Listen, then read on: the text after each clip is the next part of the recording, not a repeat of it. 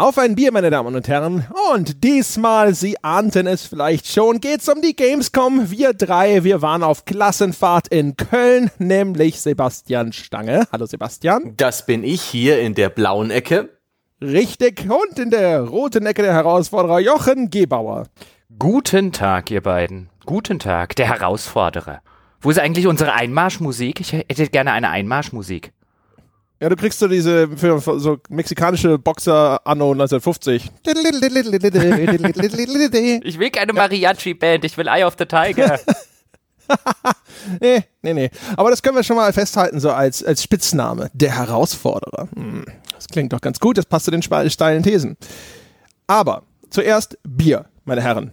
Sebastian, leg mal los. Wieder die Halbliter Bügelflasche, die ich so gerne in der, Lang in der Hand halte. Diesmal heißt es Pinkos Pilz ist aus der Brauerei Pinkus Müller in Münster, ist ein Überbleibsel des Hörertreffs im Mai, glaube ich, in Darmstadt. Und es wird endlich Zeit, dass dieses Pilz geöffnet wird. Ploppt gar nicht mehr so gut. Oh, oh, oh. Mm, mm. Jemand anders jetzt mal bitte. Ich muss hier kurz eine Sauerei beseitigen. Ah, wir hatten schon lange keinen guten Bierunfall mehr. Jochen, während Sebastian mit dem Hemd auf seinem Tisch herumwischt, was äh, ist, trinkst du denn? Das bedeutet ja, er müsste erstmal ein Hemd anziehen. Der Podcast doch normalerweise in Unterhosen. Aber ich äh, schweife ab. Ich trinke auch ein Bier vom Hörerstammtisch. Oh, es ist noch so viel Bier vom Hörerstammtisch übrig. Fantastisch. Diesmal trinke ich ein helles von Kalter Krug aus Karlsruhe, das mir der Eduard mitgebracht hat.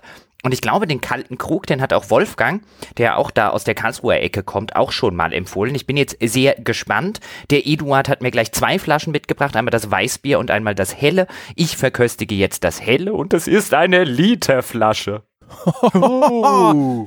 oh, da lässt sich jemand gut ja. gehen. Hervorragend. Ist die Gamescom-Folge. Ist die Gamescom-Folge. Und Mhm. Spulen Sie jetzt zur letzten halben Stunde vor, um richtig viel Spaß zu erleben. ich komme mir so ein bisschen dabei vor, wie die Hobbits in der Herr der Ringe-Verfilmung, wenn sie dann in Bre, glaube ich, in dem tänzelnden Pony sind und der eine Hobbit loszieht und mit so einem Pein zurückkommt. So große Peins gibt's hier. ja. Ach, schön, schön. Ich habe auch eine Bügelflasche und ich werde mal gucken. Oh, shit. Nee.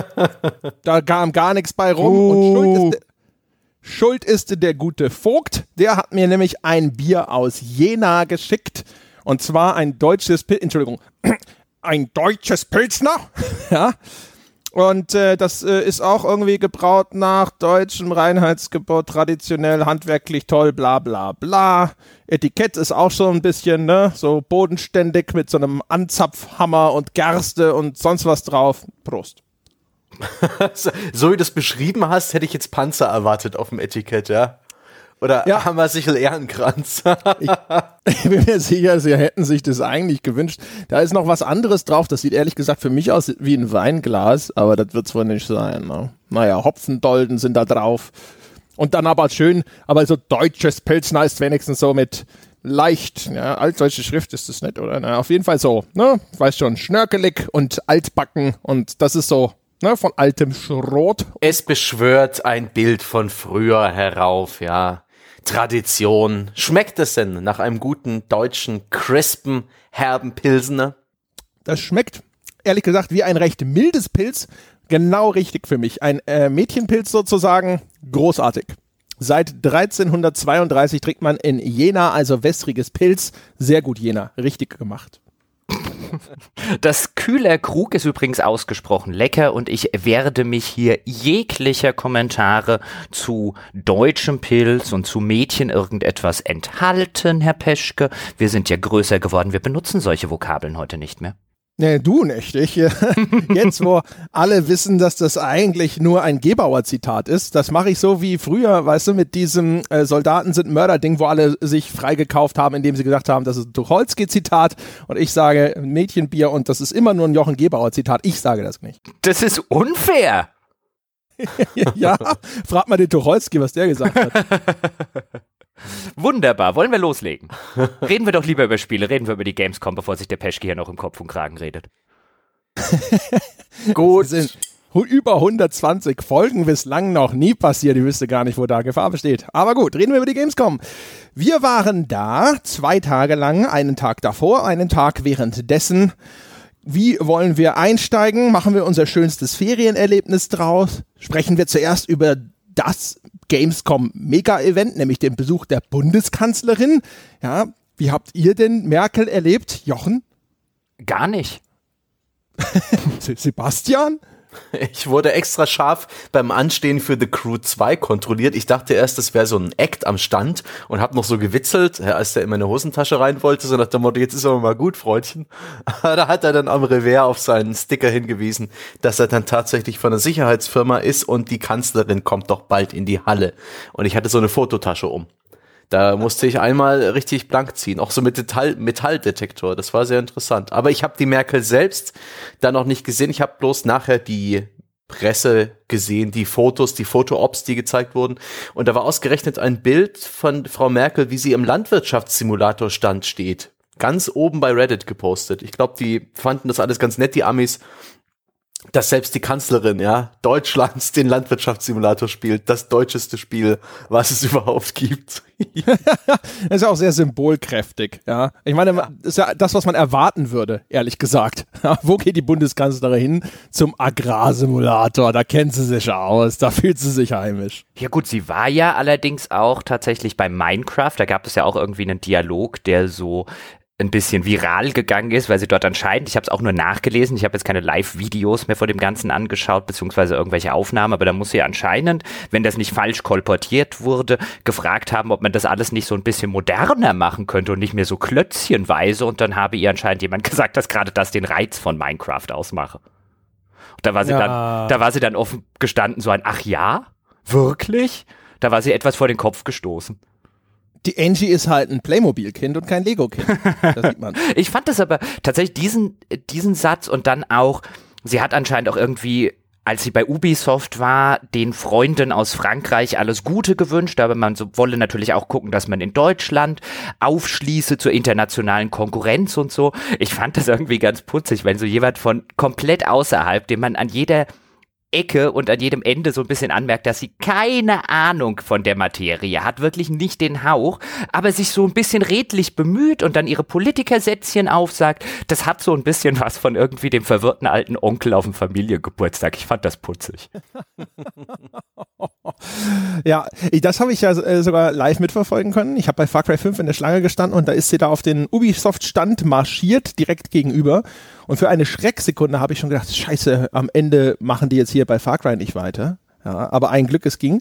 Und äh, da hat sie das nämlich gesagt mit dem, ja, und unsere französischen Freunde und sonst was. Ich habe mir im Nachgang mal ihre Eröffnungsrede angeschaut und äh, stelle fest, erstens, das ist das, was du beschrieben hast. Also man merkt halt an einigen Stellen, äh, dass sie dann so ein bisschen, also äh, einfach wie drüber gesprochen wird. Du merkst schon, das ist jemand, der hat eigentlich keine Ahnung. Da spricht sie irgendwann so, warum Breitband auch für Gamer wichtig ist und dann so, ja, mit 50 Mbit, da kann ich auch verstehen, wenn manche junge Leute dann denken, ja, im Spiel geht nichts voran und so. Das ist also von der Art und Weise, wie sie das hat versucht hat darzustellen, denkst du so, ah, okay, du, du weißt nicht genau, warum das für einen Gamer interessant ist dem Breitbandausbau. es hat dir halt jemand in die Rede reingeschrieben, aber du weißt nicht wirklich, was du dort erzählst.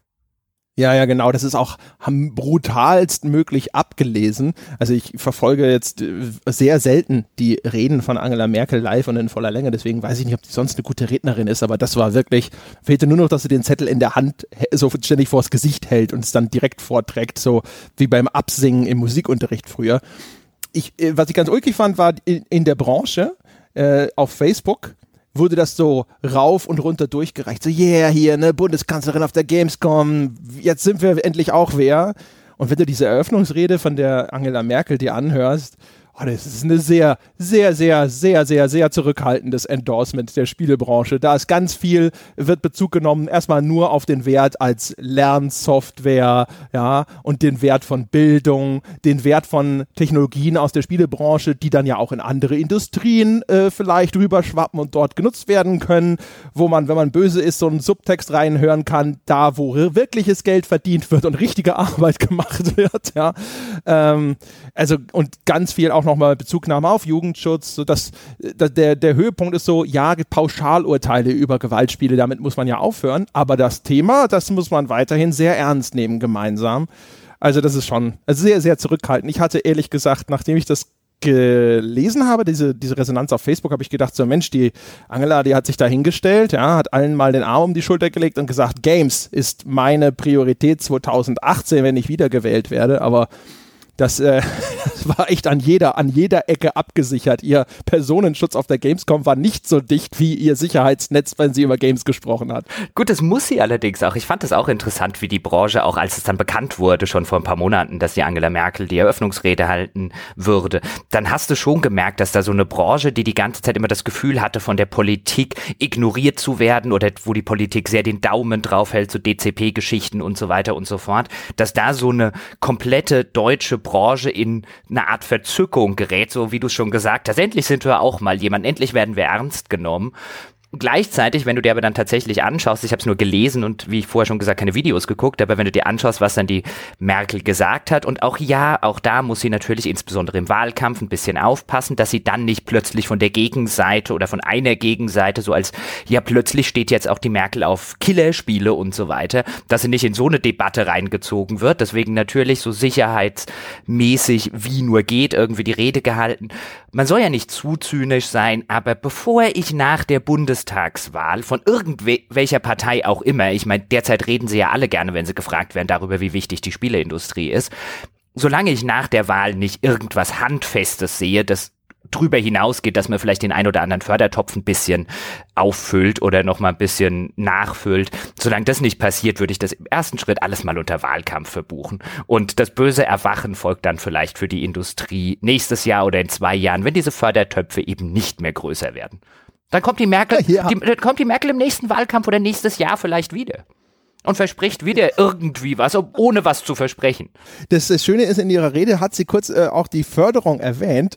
Und äh, das hat sie auch in so einer, also das ist jetzt immer nur, wie es bei mir angekommen ist, aber in so einer suffisanten Art und Weise gemacht, weil dann am Schluss sagt sie dann nämlich sowas, mehr oder weniger Zitat, äh, na, wenn wir alle so kreativ und toll sind, dann könnte man ja auch meinen, dass das ohne Förderung gehen sollte, aber ein bisschen scheint so ein äh, gleichrangiger Ausgangspunkt auch eine Rolle zu spielen. Deswegen gucken wir uns jetzt mal genau an, was die anderen Länder so machen. Ich habe ja hier jetzt viel gesagt bekommen, auch über Polen und Frankreich und scheint ja mit der europäischen, mit dem europäischen Wettbewerbsrecht zu vereinbaren zu sein. So scheinbar, wenn die das machen. Also das war auch so ein bisschen so.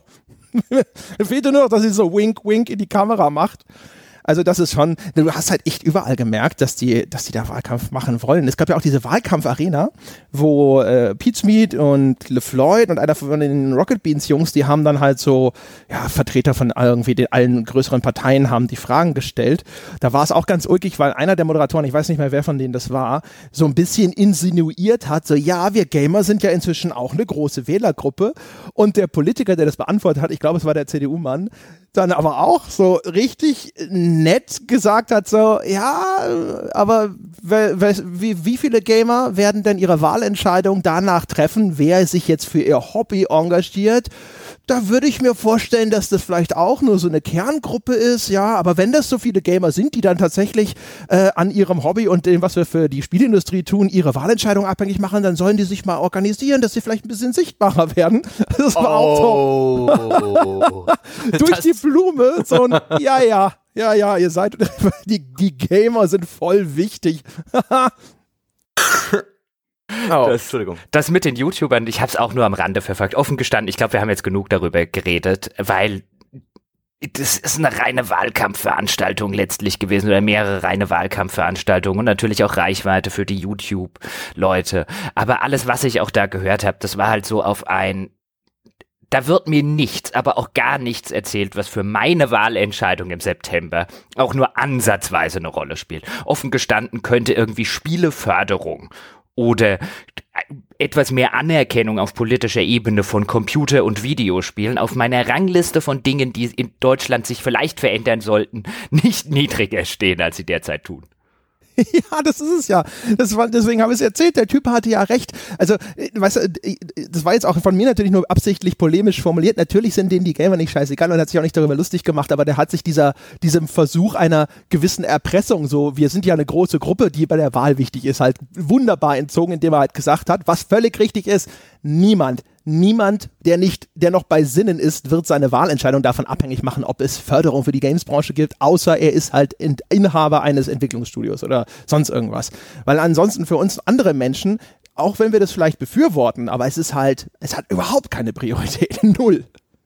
Gut, dann reden wir aber jetzt endlich über was anderes und nicht mehr nur über den Wahlkampf. Sebastian Stange. Fangen wir doch mit mm. den hm. schönsten Ferienerlebnissen an. Du warst jetzt so schweigsam. Was war denn dein schönstes Ferienerlebnis in Köln? Mein schönstes Ferienerlebnis. Es war sehr schön, ohne die, diesen Arbeitsauftrag, alles, was man den Tag über sieht, abends noch zu verwursten, wirklich Sachen rauszuhauen. So habe ich eine Messe seit Jahren nicht erlebt, seit vielen Jahren. Und es waren einige E3s und Games Conventions und Gamescoms dabei. Das war toll. Ich war erschüttert, wie zugeballert ich trotzdem nach dem einen äh, Fachbesuchertag war in den Messehallen und am schönsten war es eigentlich, wie ich das auch letztes Jahr empfand, als ich noch für, für die Gamestar den Livestream mitgehostet habe, der Retro-Stand, weil es einfach schöne Gespräche gab zu äh, angenehm unaufgeregt ohne laute Musik, ohne grelle Farben. Ich werde vielleicht auch langsam alt mit Leuten, die sich da für diesen Retro-Kram begeistern. Da komme ich vielleicht später noch mal drauf oder ich kann es auch gleich erzählen. Hab mir nämlich da ein paar äh, Termine gemacht und mich ein bisschen informiert über alte Konsolen und ihre Liebhaber. Und das war echt schön. Leidenschaftliche leidenschaftliche alte Herrin. Ja, der erzähl doch mal die, dann erzähl doch mal. Du hast doch irgendeine so Jaguar-Geschichte, so eine Räuberpistole mitgebracht. Die alleine ist ja schon super. Ja, die wird es definitiv auch demnächst als extra Episode geben, wahrscheinlich im Rahmen von Wer macht denn sowas? Da gibt es einen Jaguar-Fan, den Björn, der hat mich auch im Vorfeld schon angeschrieben und der hat der ist Jaguar-Fan, weil damals äh, der deutsche Distributor von Jaguar, dem ist das Lagerhaus abgebrannt. Die Versicherung hatte alles rausgekauft an Inventar und es lag dann alles noch rum und er und seine Schulfreunde sind dann eben da in die verbrannte Lagerhalle eingestiegen und haben massenweise Jaguar-Konsolen, also Atari Jaguar, und Spiele daraus geborgen. Und so meinte er, hat dann etwas existiert, was es sonst äh, auf der Welt nicht gab, nämlich eine lebendige Jaguar-Fangemeinde wo alle die Spiele kannten und aber nicht jeder dasselbe Spiel hatte, wo man sich austauschte, wo alle Jaguar gespielt haben und so hat der Typ dann, so ist er dann reingerutscht in das Hobby, alles rings um Jaguar zu wissen, zu sammeln und eben auch das europäische Jaguar-Fan-Treffen, das E-Jag Fest, glaube ich, zu, ver zu veranstalten. Und darüber werde ich demnächst mal ausführlich mit ihm sprechen und mit dem habe ich einfach eine halbe Stunde sehr entspannt äh, über den Jaguar gesprochen, während wir irgendwie eine eine Runde Basketball gespielt haben. Die Chicago Bulls gegen die LA Lakers. Ich habe mit drei Punkten Vorsprung gewonnen. Das war sehr befriedigend. Genauso schön mit kurz mit Klaus Wolf geschwatzt von Wolfsoft. Das ist so ein Spieleladen, den gibt's schon seit, ich glaube, 20, 25 Jahren. Der macht heute sein Geschäft mit Retro-Reparaturen und vor allen Dingen auch An- und Verkauf. Er ist praktisch wie ein Antikhändler, nur eben für ja, Spiele, Konsolen, Hardware, Sammelsachen. Und er hat auch tief in der Modchip-Area drin, äh, Ära drin gesteckt. Der meinte, das war für ihn sein Kerngeschäft, bis es dann, bis er da mal 10.000 Euro zahlen musste und das war auf einen Schlag alles vorbei. Sony hat da wohl die Finger im Spiel gehabt. Wenn da Interesse besteht, kann ich mich auch nochmal mit ihm kontakten und das vielleicht im Rahmen äh, einer, einer Folge ein bisschen ergründen, die Firmengeschichte. Und ich habe mich auch wirklich lang unterhalten mit den Entwicklern von Out of Order Softworks. Das sind ein paar deutsche Tüftler, die hobbymäßig eine Adventure-Entwicklungsumgebung für den C64 gebaut haben, so dass man man auf dem C64 damit C64 Adventures programmieren kann. Und die haben auch lange so erzählt, wie man an dieser Konsole an dieser Plattform, ist ja eher ein PC, wie man am C64 heute noch rummodifiziert und da zum Teil Dinge rausholt, die hardwaremäßig gar nicht vorgesehen waren. War dann aber auch technisch sehr, sehr, sehr anspruchsvoll. Da war ich dann auch schon eine Zeit lang im Rudern. Aber das war einfach sehr schön, ein schöner Kontrast zum Rest der Gamescom, die mir aber auch, und damit kann ich euch mal den Ball wieder zuspielen, die mir generell ganz gut gefallen hat. Äh, sowohl bei der Nachbearbeitung aller gezeigter Themen als auch bei dem, was ich so gesehen habe, war das eine, eine ganz gute Packung. Wenn man ein bisschen Expectation Management betreibt. ja, ich habe auch zu Jochen gesagt, also die Gamescom dieses Jahr echt viel besser gefallen als letztes Jahr. Ähm, einfach nur, weil einfach, glaube ich, mehr da war, was ich interessant fand. Vielleicht auch, weil wir in diesem Jahr so ein bisschen mehr unseren Groove gefunden haben. Also wir haben festgestellt, es gibt an vielen Ständen ein Fast-Pass-System inzwischen. Da kann man sich von seinem Pressekontakt einfach so ein Kärtchen oder sonst irgendwas abholen und dann kann man die Schlange überspringen. Und das hat sich als ein sehr guter Mittelweg zwischen unserem, wir wollen uns eigentlich nicht diese Standardverkaufspräsentationen anschauen äh, und äh, wir wollen die Sachen direkt anspielen können, aber wir haben vielleicht nicht die Zeit, jedes Mal eine Stunde in der Schlange zu stehen oder noch länger erwiesen hat. Also das ist ganz cool. Das haben wir jetzt leider erst so im Laufe der, des Tages rausgefunden, dass das ein guter Weg ist, aber das werden wir nächstes Jahr dann wahrscheinlich intensivieren.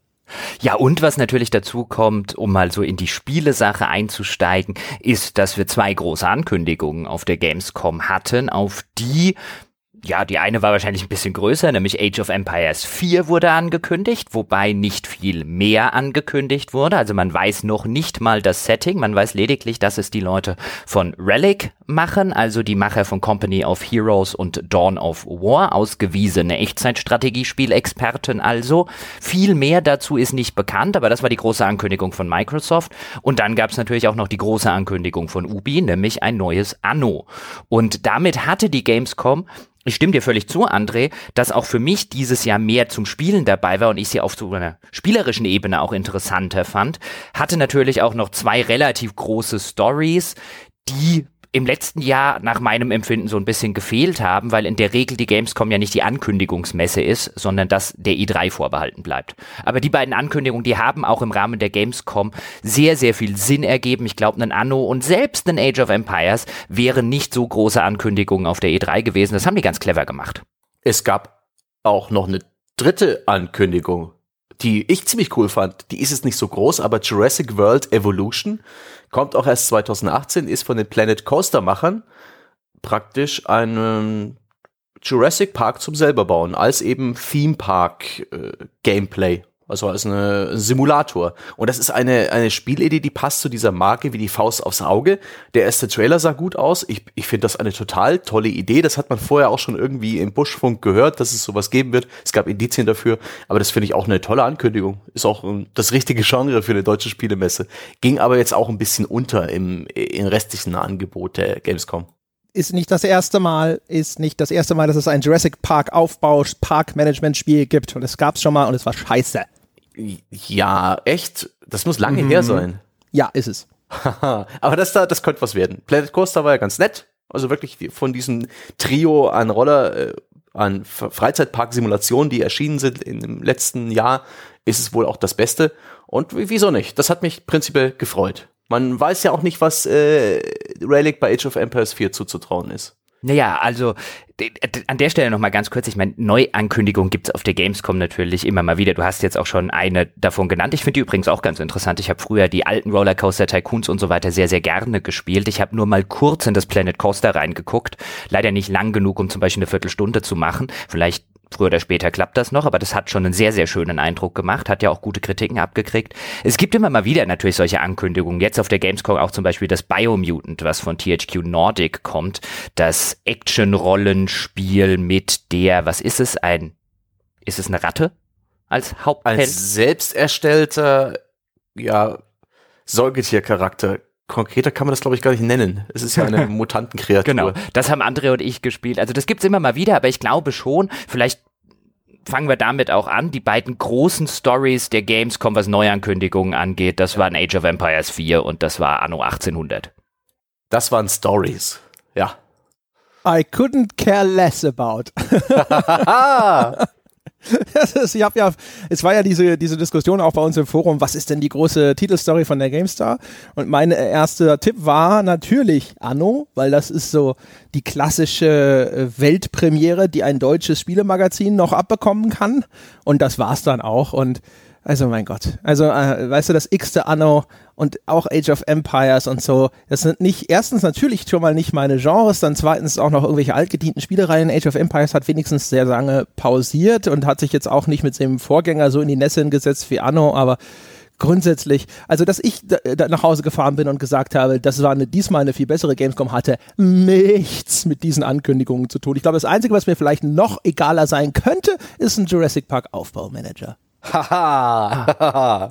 da ist jetzt der André der Grinch dieser Folge. Normalerweise bin ich ja hier der Grinch, aber jetzt bist du der Grinch. Ich fand die beiden Ankündigungen tatsächlich interessant. Fangen wir vielleicht mit Age of Empires mal ganz kurz an, weil es dazu am wenigsten tatsächlich zu sagen gibt ich mochte ja die alten Age of Empires, insbesondere Age of Empires 1 und 2. Ich bin überhaupt kein Echtzeitstrategie-Spieler, aber ich habe die gerne gespielt. Ich habe sie halt immer nur neu angefangen oder abgebrochen, wenn es ans Kämpfen geht. Aber ich mochte den ganzen Aufbauteil sehr, sehr gerne und meine eigene Burg bauen und meine Abwehrwelle und so weiter. Und wenn es dann so richtig ins Echtzeitstrategie reingegangen ist, dann habe ich dann doch lieber wieder von vorne aufgebaut.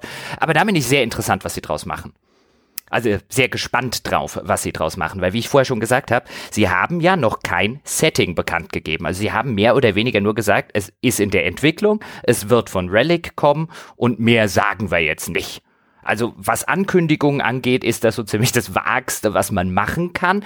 Ich bin sehr gespannt alleine, in welche Richtung sie sich bei dem Setting bewegen. Ich meine, ich habe jetzt geguckt online, es gibt auch bei zig Magazinen gibt es mittlerweile Umfragen, was wünscht ihr euch für ein Setting? Und natürlich sagen quasi beinahe 100% Mittelalter. Ich bin aber mal gespannt, ob sie es tatsächlich machen. Ja, wer weiß, vielleicht gibt es auch was Experimentelles mit ein bisschen einer längeren Zeitachse, als man es gewohnt ist. Denn gerade die so Upgrades haben mir bei Age of Empires immer Spaß gehabt, aber da ist man ja nicht durch die Zivilisation durch. Das war eher Status. Gott, ist das lange her, dass ich Age of Empires naja, gespielt nee, nee, nee. Du bist schon ein bisschen. Ein bisschen hat man sich, ne? Ja, ja, es äh, war halt immer innerhalb einer definierten Epoche. Es war jetzt halt nicht Civilization, wo du quasi die ganze Menschheitsgeschichte nachspielst. Age of Empires 1 hat sich ja dann sozusagen von der Steinzeit, Bronzezeit, Eisenzeit bewegt. Dann Age of Empires 2 im Mittelalter angesiedelt und dann Age of Empires 3 durch den ganzen Kolonialismus gezogen, so quasi mit äh, Entdeckung einer neuen Welt bis rein ich glaube ins 18. oder 19. Jahrhundert. Boah, es ist von 2005 das Spiel. Man sehe es mir nach. Ja, vielleicht äh, packen sie die Zeitachse aller Spiele rein oder solche Geschichten. Das wäre vielleicht eine, ein, ein, ein, schöner Bullet Point fürs Marketing.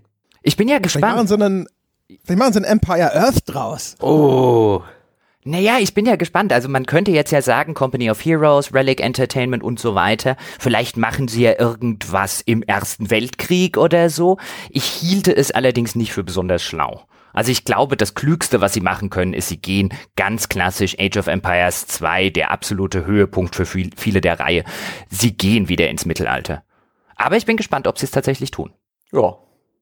Hast du äh, Emotionen und Meinungen anno 1800 gegenüber. Das ist ja der Fall, wo der Entwickler das tut, was die Fans verlangen, sich auf das äh, erfolgreichste Spiel konzentriert, auf das altmodische Anno, viele der ähm, Fehler ausbügelt, die Anno 20, was war das, 50, 2005, 2700, ich weiß gar nicht mehr, wie es hieß. 2205 Stange, es muss immer 9 in der Quersumme ergeben.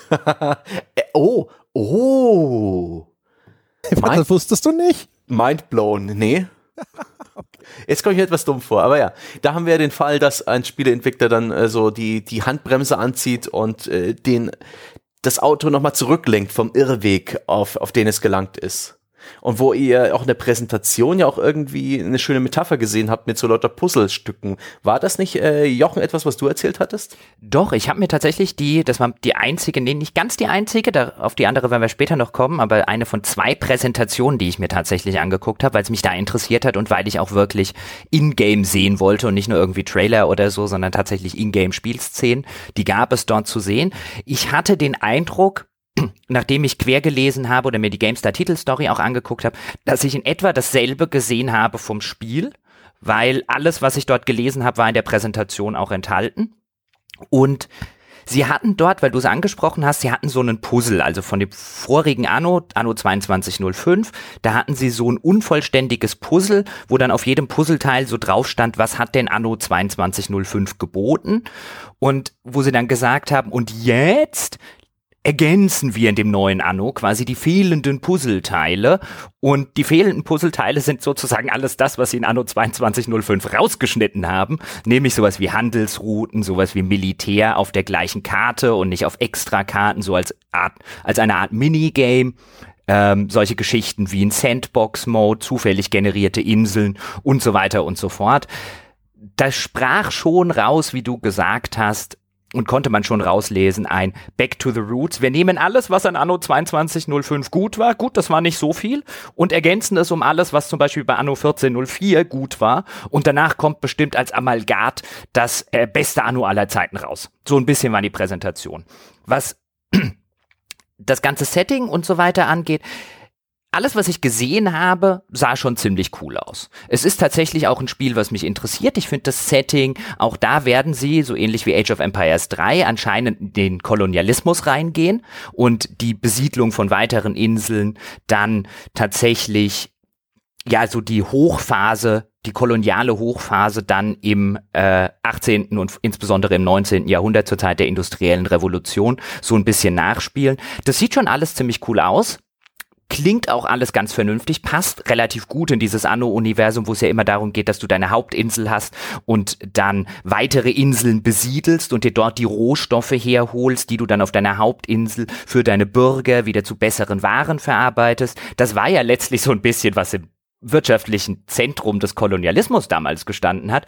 Deswegen passt das wirklich sehr schön in die Anno-Spielmechanik rein. Es gibt so ein, zwei Sachen, bei denen würde ich sagen, ich würde noch abwarten, bevor ich jetzt total auf irgendeinen Hype-Train aufspringe, denn ich befürchte, das klang so ein bisschen in der Präsentation heraus und ließ sich auch an der ein oder anderen Stelle in der Präsentation im Spiel so ein bisschen ablesen bzw. reininterpretieren. Ich befürchte, dass sie das wieder auf mehrere Karten aufspalten. Also, dass du quasi eine Karte, eine Extrakarte für deine Hauptinsel hast und äh, wo dann wahrscheinlich auch die Hauptinseln der Konkurrenten, weil es gibt auch wieder Konkurrenten, nicht wie bei Anno 2205, wo du keine aktiven KI-Mitspieler hattest und deswegen in dem in der Release-Version damals auch keinerlei Schwierigkeitsgrad. Das Ding hat sich von alleine gespielt, weil du eben keinen hattest, der dir in irgendeiner Form dazwischen funken konnte. Und ich befürchte so ein bisschen, dass sie das so machen, dass du halt die Hauptinseln, die Hauptinseln der Konkurrenten auf einer Karte hast und dann andere Karten hast für deine Kolonien. Das wäre meine Befürchtung.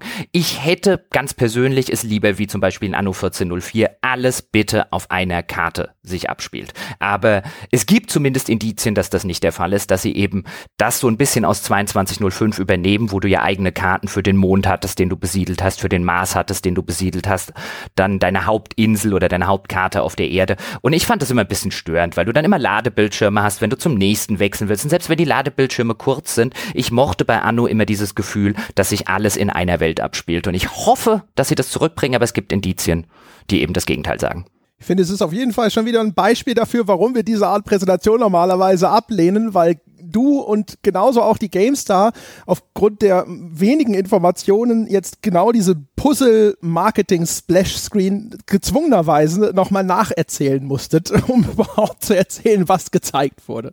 Ja, natürlich. Aber in dem Fall fand ich es halt weil es just jetzt an dem Tag, als wir dort waren, enthüllt wurde, weil es ja doch ein relativ großer Titel ist und wenn man dann halt die Möglichkeit hat, sich dann die Präsentation anzugucken. Ich meine, wir hätten auch drüber geredet, wenn ich mir die Präsentation nicht angeguckt hätte, dann hätten wir über den GameStar-Artikel geredet. Also dann gucke ich mir lieber die Präsentation an. Ich glaube, das Thema ist halt einfach zu groß, um jetzt in der Gamescom-Folge gar nicht drüber zu reden. Ich hätte gar kein Problem, nicht drüber zu reden. Nein, ich gebe dir recht, es war aber null als Kritik gemeint. Ich wollte es nur sozusagen, weil es halt so apropos war und wir in der Vergangenheit immer drüber gesprochen haben, was uns an solche Art von Präsentationen stört und es für mich halt so augenfällig war, weil ich, ich habe den GameStar-Artikel nicht ganz gelesen, aber der fängt halt auch mit der Beschreibung von diesem Puzzle-Bildschirm an. Ja, und dieser Puzzle-Bildschirm, ich meine, ich muss ein bisschen grinsen in der Präsentation, als sie das dann so als großes äh, Back to the Roots, aber mit allen Stärken von Anno 2205 und so weiter gemacht haben und erklärt haben. Und ich saß so ein bisschen grinsend da und habe mir so gedacht, und welcher Schlaubi Schlumpf kam eigentlich auf die Idee, diese Puzzleteile aus einem Anno zu entfernen. Sie sind integral für ein Anno-Spiel. Das ist jetzt keine besonders große Leistung, die wieder zurückzubringen. Es ist absoluter Common Sense. Ja, genau darauf, darauf habe ich angespielt, dass du das nochmal beim Namen nennst. Äh, wusste, hab, war mir nicht klar, dass es ein, ein Marketinginstrument ist, auf das ich da reingefallen bin. Aber du hast es ja auch erwähnt, als wir da zusammenstanden an der, an der Currywurstbude. Aber egal. Ich finde so ein, ein Reveal, wie man das nennt, die Ankündigung eines Spiels plus gleich nicht bloß ein Trailer, sondern auch irgendwie eine Erklärung des Gameplays und ein paar mehr Informationen. Immer ganz spannend, weil da gibt uns der Spielehersteller immer nur begrenzte Informationen. Es gibt ganz sehr ausgewählte Screenshots und Spielszenen und Trailer und oft auch sehr hartnäckig äh, hartnäckige Interviewpartner, die ihrem Fahrplan folgen, worüber sie reden wollen und ansonsten alles abschmettern, was da sonst noch an Fragen kommt. Das ist immer so eine so eine kleine Blackbox, ein schönes Rätsel, über das man nachdenken kann. Ich finde das zum Beispiel ganz interessant aus Spieleentwickler-Sicht, wie sich dieses Spiel entwickelt. Ich habe den Eindruck, sie haben offensichtlich äh, mit 2205 auf eine neue Engine gesetzt, ein neues Framework und das hat sie wahrscheinlich zu den ganzen Limitierungen gezwungen, die ganzen Puzzlespiele, Puzzleteile rauszureißen. Das war vielleicht nicht böse Absicht. Das ist äh, schon auffällig, dass sie sozusagen jetzt mit dem zweiten Teil, mit ihrem, mit ihrer etablierten Engine und mehr Zeit für diese Details das wieder zurückbringen. Das klingt nach so einem so einem Langzeitplan, wie ihn auch die Assassin's Creed-Reihe hinter sich hatte und andere große Franchises. Und das ist auch äh, interessant drüber nachzudenken, ob sie es irgendwie hinbekommen könnten, dieses Kolonial-Setting mit kleineren Inseln auf derselben Karte zu verknüpfen. Das ist wahrscheinlich unmöglich. Und was du da befürchtest mit dem Umschalten zwischen den anderen Karten wird schon allein durch das Setting des Spiels ähm, wahrscheinlich nicht äh, anders machbar sein. Und jetzt überlege ich dann im Hinterkopf schon wieder, dass man dann. Nein, nein, ja, aber ich habe gerade, als du es erzählt hast, überlegt, man könnte sowas wie eine Hochsee einbauen, ein spezielles Geländefeld, wo sich zum Beispiel Seeeinheiten unfassbar langsam bewegen und damit simulieren, dass sie lange unterwegs sind bis zum Ziel und dann die Kolonien trotzdem auf derselben scrollbaren Karte haben und all solche Dinge. Und sowas finde ich schön. Und ich bin sehr gespannt, was am Ende rauskommt. Aber dieses, äh, diese vielen Lücken, diese vielen Fragezeichen machen das Spekulieren über solche Spiele auch immer sehr angenehm. Also mit ich Verlauf, Sebastian, ich glaube, das ist Unfug. Ich glaube, das ist großer Unfug. Also zum ersten, dass das nicht auf einer Karte geht, es ging bei Anno 1404 auf einer Karte. Und dort hast du letztlich auch eine Kolonialisierung nachgespielt, weil da hattest du deine normalen Karten und dann hast du zum Beispiel im Süden der Karte, hast du den Orient besiedelt. Und hast vom Orient dann Kaffee und Gewürze und so weiter in deine europäische Metropole gebracht. Ja, das hatte den Kolonialismus nicht als Setting, das hat ein bisschen früher gespielt, aber letztlich identische Mechanik zu einem Kolonialismus. Das hat wunderbar auf einer Karte funktioniert. Ich glaube okay, auch, ich glaube auch übrigens nicht, dass Anno das jetzt in irgendwelcher Form mit realistischen Wegen zwischen den einzelnen Kolonien wirklich nachstellen müsste. Das hat keinen mir bekannten Menschen bei Anno 1404 gestört, dass das Schiff innerhalb von zwei Minuten sozusagen oder gewissermaßen von Europa im Orient war. Das ist da für Anno nicht unbedingt absolut notwendig. Da ist Anno kein Civilization oder so. Und ich glaube offen gestanden auch nicht, dass sie gezwungen waren, bei Anno 2205 viele zentralen Spielelemente der Anno-Serie wegzulassen. Ich glaube, sie haben sich sehr bewusst dazu entschieden, weil sie es für eine breitere Masse zugänglich machen wollten, weil sie eben nicht mehr diese komplexen Warenketten oder diese ganz komplexen Warenketten wollten und KI-Gegner, die dir dazwischen funken in deinem ruhigen Aufbau. Ich glaube, das war der Versuch, Anno auf eine breitere Casual-Basis zu stellen, der ist in die Hose gegangen und jetzt sagen sie sich, bevor wir die Marke komplett verbrennen, gehen wir lieber back to the roots. Das wäre meine Theorie. Auch, auch Gerüchte, Gerüchte, dass das Spiel erst in eine ganz andere Richtung entwickelt wurde. Jochen, hattest du mir nicht sogar mal erzählt, du hättest Gerüchte gehört, dass das erst irgendwie so ein Online-MMO irgendwas werden sollte und dann haben sie das nochmal umgeschmissen? Anno 2205, ja.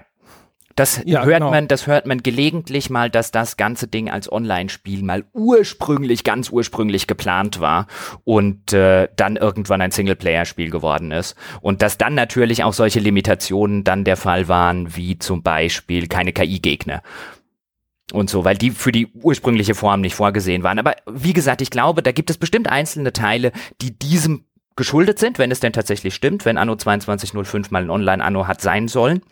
Es gibt aber bestimmt auch andere Teile, wo man dann Puzzleteile jetzt, wo man sich eher bewusst dazu entschieden hat zu sagen, alles klar, ähm, das lassen wir mal weg und hoffen, dass wir eine größere Zielgruppe damit ansprechen als bei den früheren Annos, die doch im weiteren Spielverlauf schon sehr komplex werden können. Alright.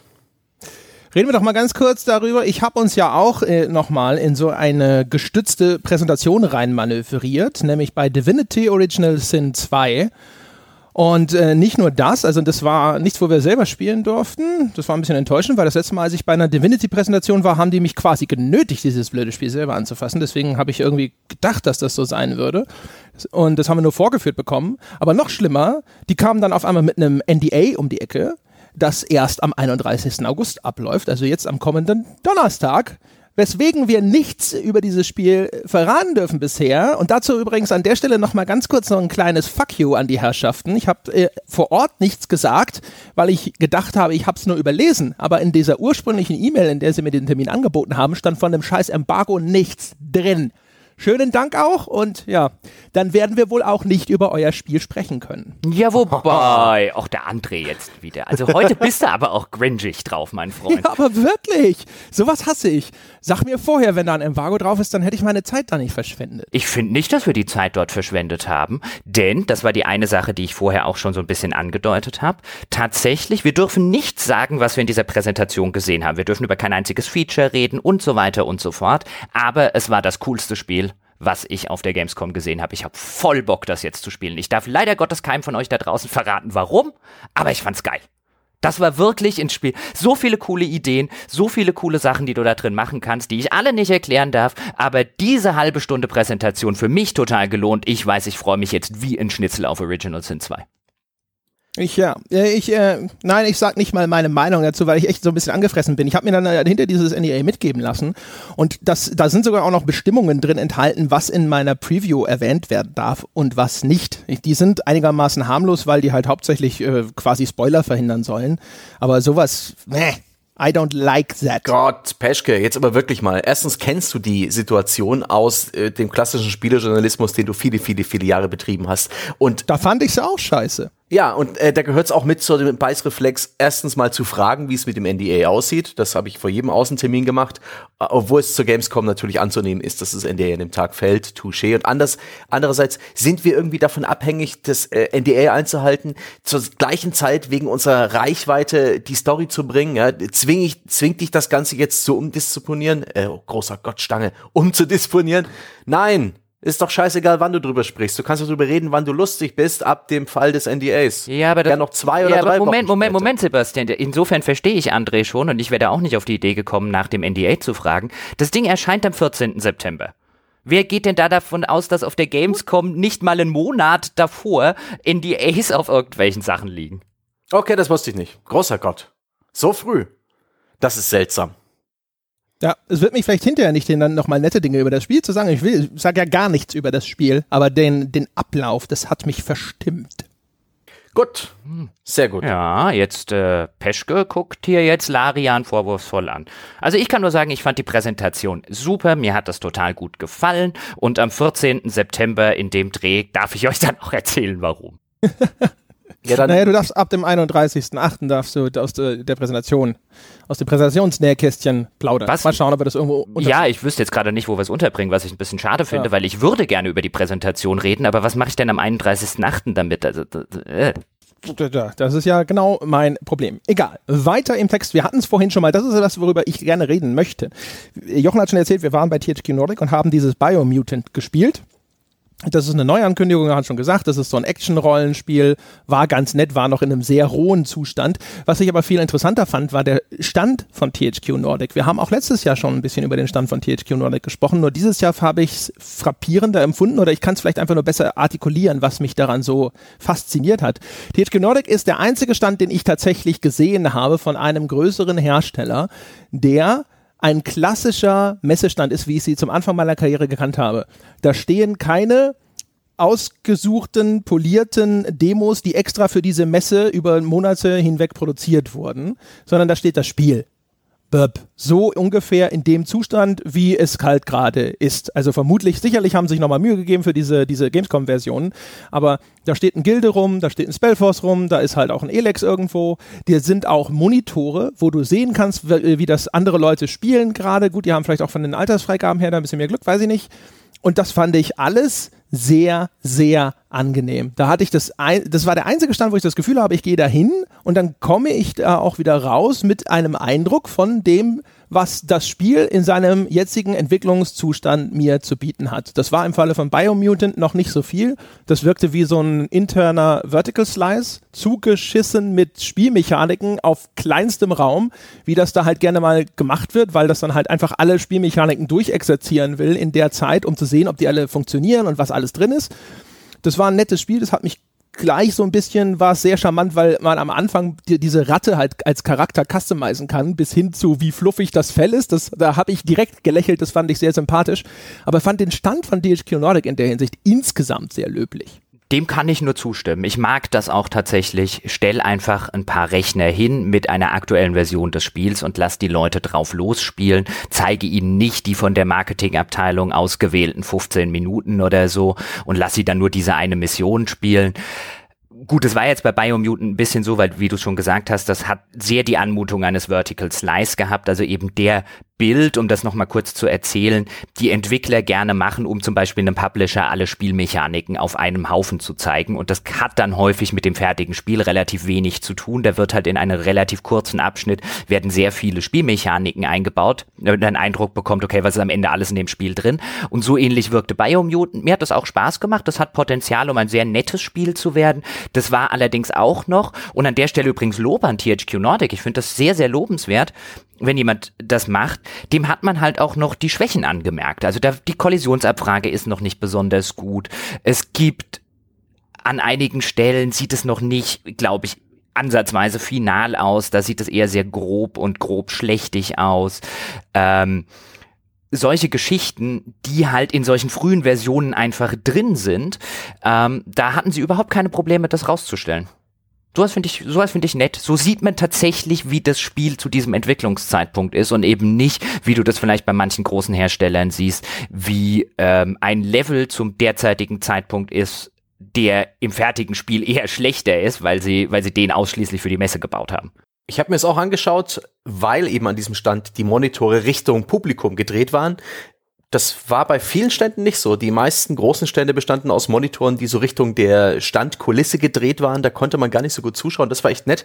Da habe ich also ein paar Leuten gleich zugeschaut, wie sie Biomutant spielen. Und tatsächlich sah das alles noch ein bisschen roh aus und, und ein bisschen, ja, unfertig, äh, frittelig. Aber wenn ihr so drüber redet, dass es beim Spielen dann doch besser wirkt, dann bin ich beruhigt. Weil ich, als ich das da sah, so nur vom Drüberschauen, dachte ich mir, na ja, aber ja, mutig immerhin, das alles zuzulassen. Und auch sonst hatte ich den Eindruck, dass man in diesem Stand wirklich als Kunde, ja, das richtige Spiel zu sehen bekommt. Ich war auch voll überrascht, was da alles war. Ich habe nicht damit gerechnet, dass unbedingt sowas wie Spellforce, das neue Gilde, spielbar sind in der Form ähm, oder auch sowas wie Aquanox. Aquanox existiert noch, das hatte ich überhaupt nicht mehr auf dem Radar, konnte man da spielen.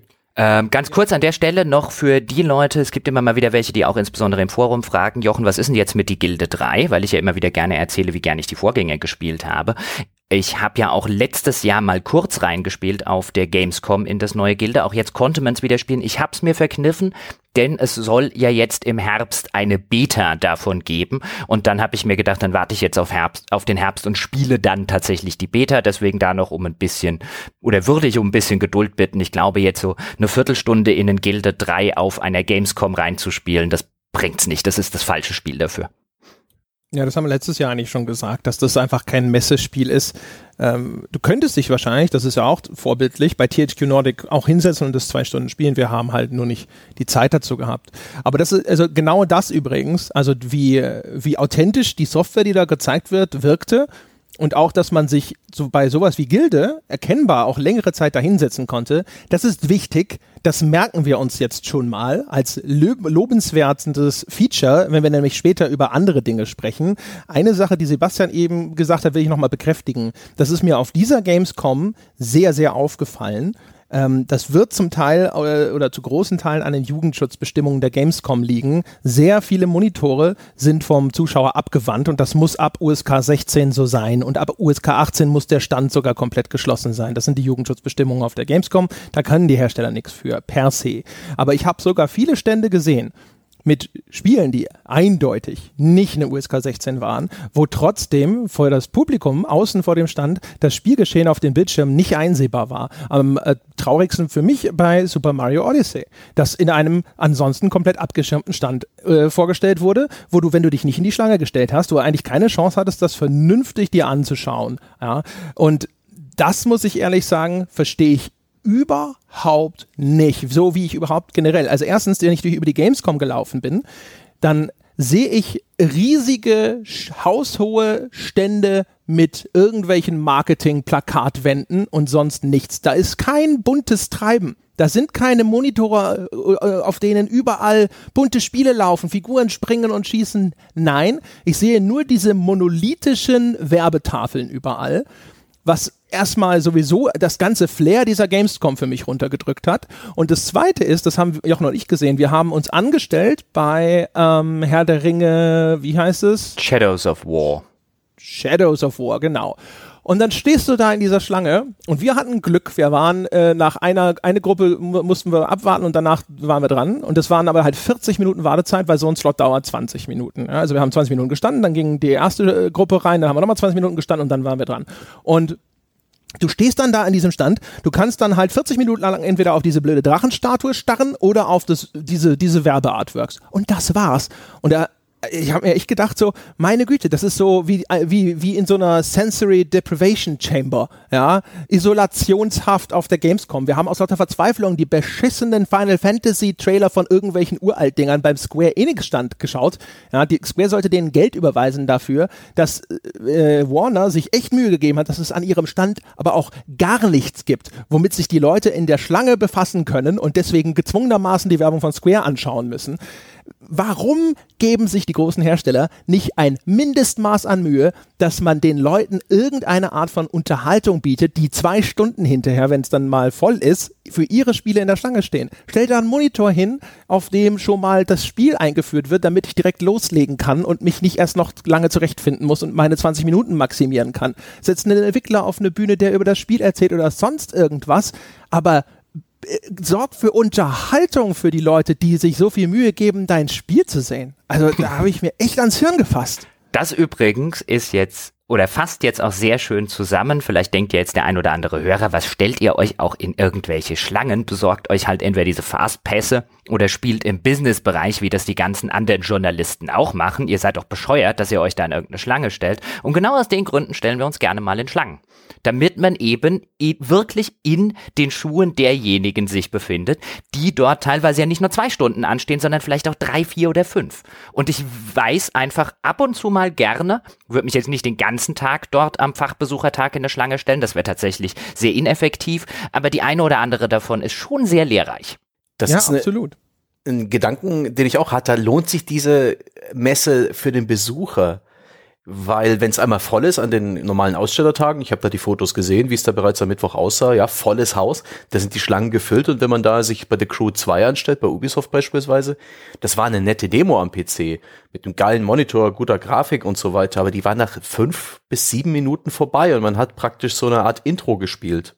Wie das allererste Rennen in Forza Horizon, das besonders spektakulär inszeniert war, mit, mit schönen Skriptmomenten, mit einer interessanten Aufmachung, aber man steht da bestimmt, wenn das Haus voll ist, über eine Stunde an für fünf bis sieben Minuten Gameplay, das einem auch nicht wirklich viel über das Spiel verrät, weil es praktisch ein spielbares Intro ist.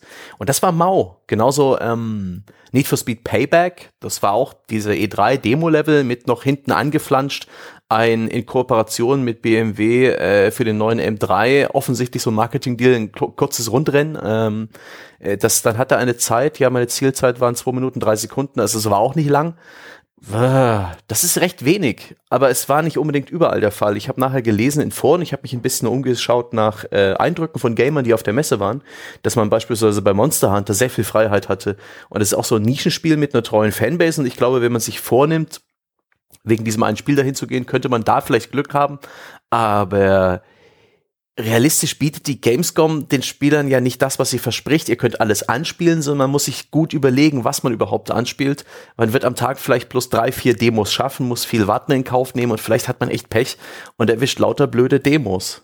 Wenn ich dich da kurz unterbrechen darf, das Witzige ist ja, die Gamescom kann schon halten, was sie verspricht, aber woher weißt du das, wenn du hingehst? Woher weißt du denn, was an jedem Stand gezeigt wird? Ich finde das sehr interessant, was du sagst, weil ich zum Beispiel von der Assassin's Creed Anspielsache zurückkam und mir gedacht habe, wenn da Leute vier Stunden in der Schlange stehen für die fünf Minuten Mission, die es da zu spielen gibt, und ja, danach kann man noch ein bisschen rumlaufen, aber man kann mehr oder weniger nicht sonderlich viel machen, weil es die einzige Mission ist, die für diese Demo freigeschaltet ist. Und ich habe nicht mal fünf Minuten für diese Mission gebraucht, bis ich mit der durch war. Das ist wirklich eine absolute 0815 Story-Mission. Wirklich absolut 0815. So geh da hin und hol zwei Sachen und bring sie zurück. Und wo ich mir dann gedacht habe, wenn ich das vorher wüsste oder ich wüsste gerne, wenn ich jetzt auf der Gamescom wäre als Spieler, als jemand, der so viel wie möglich dort sehen will, dann würde ich mir vielleicht schon überlegen, okay, für fünf Minuten Assassin's Creed stelle ich mich jetzt aber nicht vier Stunden rein, sondern ich weiß vielleicht, keine Ahnung, André, du hast Far Cry gespielt, bei Far Cry kann man irgendwie eine halbe Stunde zocken und da gibt's auch noch für eine halbe Stunde was zu sehen, stelle ich mich lieber da an. Aber wenn sich halt keiner mehr in die Schlange stellt von den Fachbesuchern und jeder im Businessbereich nur noch spielt, wo teilweise ja wirklich längere Versionen existieren. Also die Assassin's Creed Demo im Businessbereich, die war erheblich länger nach allem, was ich gehört habe als die im Consumer-Bereich. Aber wenn natürlich alle nur noch die Business-Sachen spielen, dann kann natürlich auch keiner mehr die äh, Besucher oder äh, Benutzer, die da tatsächlich Schlange stehen, informieren. Ja, also EA muss man übrigens dazu sagen, das war ja sogar eine löbliche Ausnahme zu diesem Standdesign-Malus, weil das Need for Speed Payback, das stand da offen rum, da konntest du dich hinstellen, du konntest jederzeit da zwölf Monitoren zuschauen, wenn du wolltest. Ich glaube, bei dem Battlefront war es auch so, aber ich bin nicht ganz hingegangen, kann sein, ich weiß auch nicht, was das für eine USK hat, aber das war halt, warum macht das nicht jeder so? Jeder, der nicht gezwungen ist durch seine Altersfreigabe, sollte das so aufbauen, dass ich auch einfach zuschauen kann, weil häufig reicht das ja. Klar will man auch selber Hand anlegen, aber wenn man als Besucher da ist und schon weiß, okay, hier zwei Stunden, da anderthalb Stunden oder sonst wie lange in der Schlange stehen, ist man echt glücklich, wenn man einfach mal hingehen kann und sieht andere Leute, die es halt live spielen. Das ist ja auch nochmal ein völlig anderer Eindruck als irgendein durchgeskripteter Werbetrailer. Und das ist mir wirklich nicht wirklich begreifbar zu machen, wieso man sich als Hersteller für sowas zu sowas entscheidet, außer, so wie es Jochen gesagt hat, du bist halt total scharf auf die Bilder von den riesigen Schlangen an deinem Stand. Aber dann muss ich ehrlich sagen, wenn das Marketingfoto wichtiger ist als die Leute, deren Enthusiasmus dir zu diesen Schlangen überhaupt verhelfen, dann pfui. Aber jetzt reden wir doch wirklich mal über die Spiele, bevor wir ähm, jetzt zu lange über das Drumherum reden. Sebastian, du hast ja schon angesprochen, du hast dir als alter Rennspieler zum Beispiel The Crew und Need for Speed angeguckt. Erzähl mir doch mal nicht so sehr davon, wie lange und so weiter, wie das Ding jetzt war, sondern erzähl mir mal, wie ist denn das Spiel? The Crew hat mir gefallen. Direkt beim Hingreifen war das deutlich mehr gepolished, deutlich technisch runder und auch ähm, hübscher dafür, dass es so eine riesige große Spielwelt hat. Das sah gut aus. Das war endlich das Spiel, was ich mir so gewünscht hätte beim ersten Teil. Das habe ich ein bisschen reingespielt, da habe ich den Reveal mitgenommen und fand die Idee ganz gut und es fühlte sich auch vor allen Dingen ganz ordentlich an. Die Fahrphysik von diesem Porsche, von diesem Boot und von diesem kleinen Sportflugzeug, äh, die ich da nacheinander gespielt habe, die waren ordentlich. Es gab natürlich Rubberbanding, es war die Intro-Mission mit, äh, mit einem viel zu starken Auto und alles geil, geil, geil, bevor man dann eben wieder mit äh, dem mit Stufe 1 in die Karriere einsteigt. Das hatte von der Inszenierung einen netten, einen wirklich schönen Effekt. Äh, der erinnerte so ein bisschen an die äh, Effekte aus Inception, wo ich mit dem Auto gefahren bin und dann ist plötzlich die Spielwelt vor mir nach oben geklappt im 90-Grad-Winkel. Es gibt auch eine Call of Duty Map in, ähm, oh Gott, Black Ops 3, die auch so einen interessante Knick drin hat in der Spielwelt. Das ist eine unglaublich interessante Sache zum Anschauen für, äh, für, für ein Spiel. Toll. Und das ging nahtlos in dieser Open World und man sprang dann auch dann direkt von Fahrzeug zu Fahrzeug. Das war toll gemacht, hat mir aber schwer einen Eindruck gegeben davon, was das Spiel letztendlich bieten wird und wie es funktionieren wird. Aber es hat mir die Gewissheit gegeben, dass es technisch auf einem guten Weg ist und sich gut anfühlt. Need for Speed Payback hat sich ebenfalls ganz solide angefühlt. Ich empfand das Auto als ein bisschen zu twitchy, ein bisschen zu nervös, äh, als dass ich das für gut finden könnte. Es war aber lange nicht so falsch wie das 2015 in Need for Speed, das sich einfach schlecht angefühlt hat. Was das ging, glaube ich, allen so, mit denen ich drüber gesprochen habe, dass die Fahrphysik einfach irgendwie sich nicht gut anfühlt. Da kann man schwer äh, den Finger draufhalten und sagen, genau daran liegt's. Aber ich hatte jetzt das Gefühl, das Auto viel besser in Kontrolle zu haben, viel besser äh, absehen zu können, wie es sich verhält.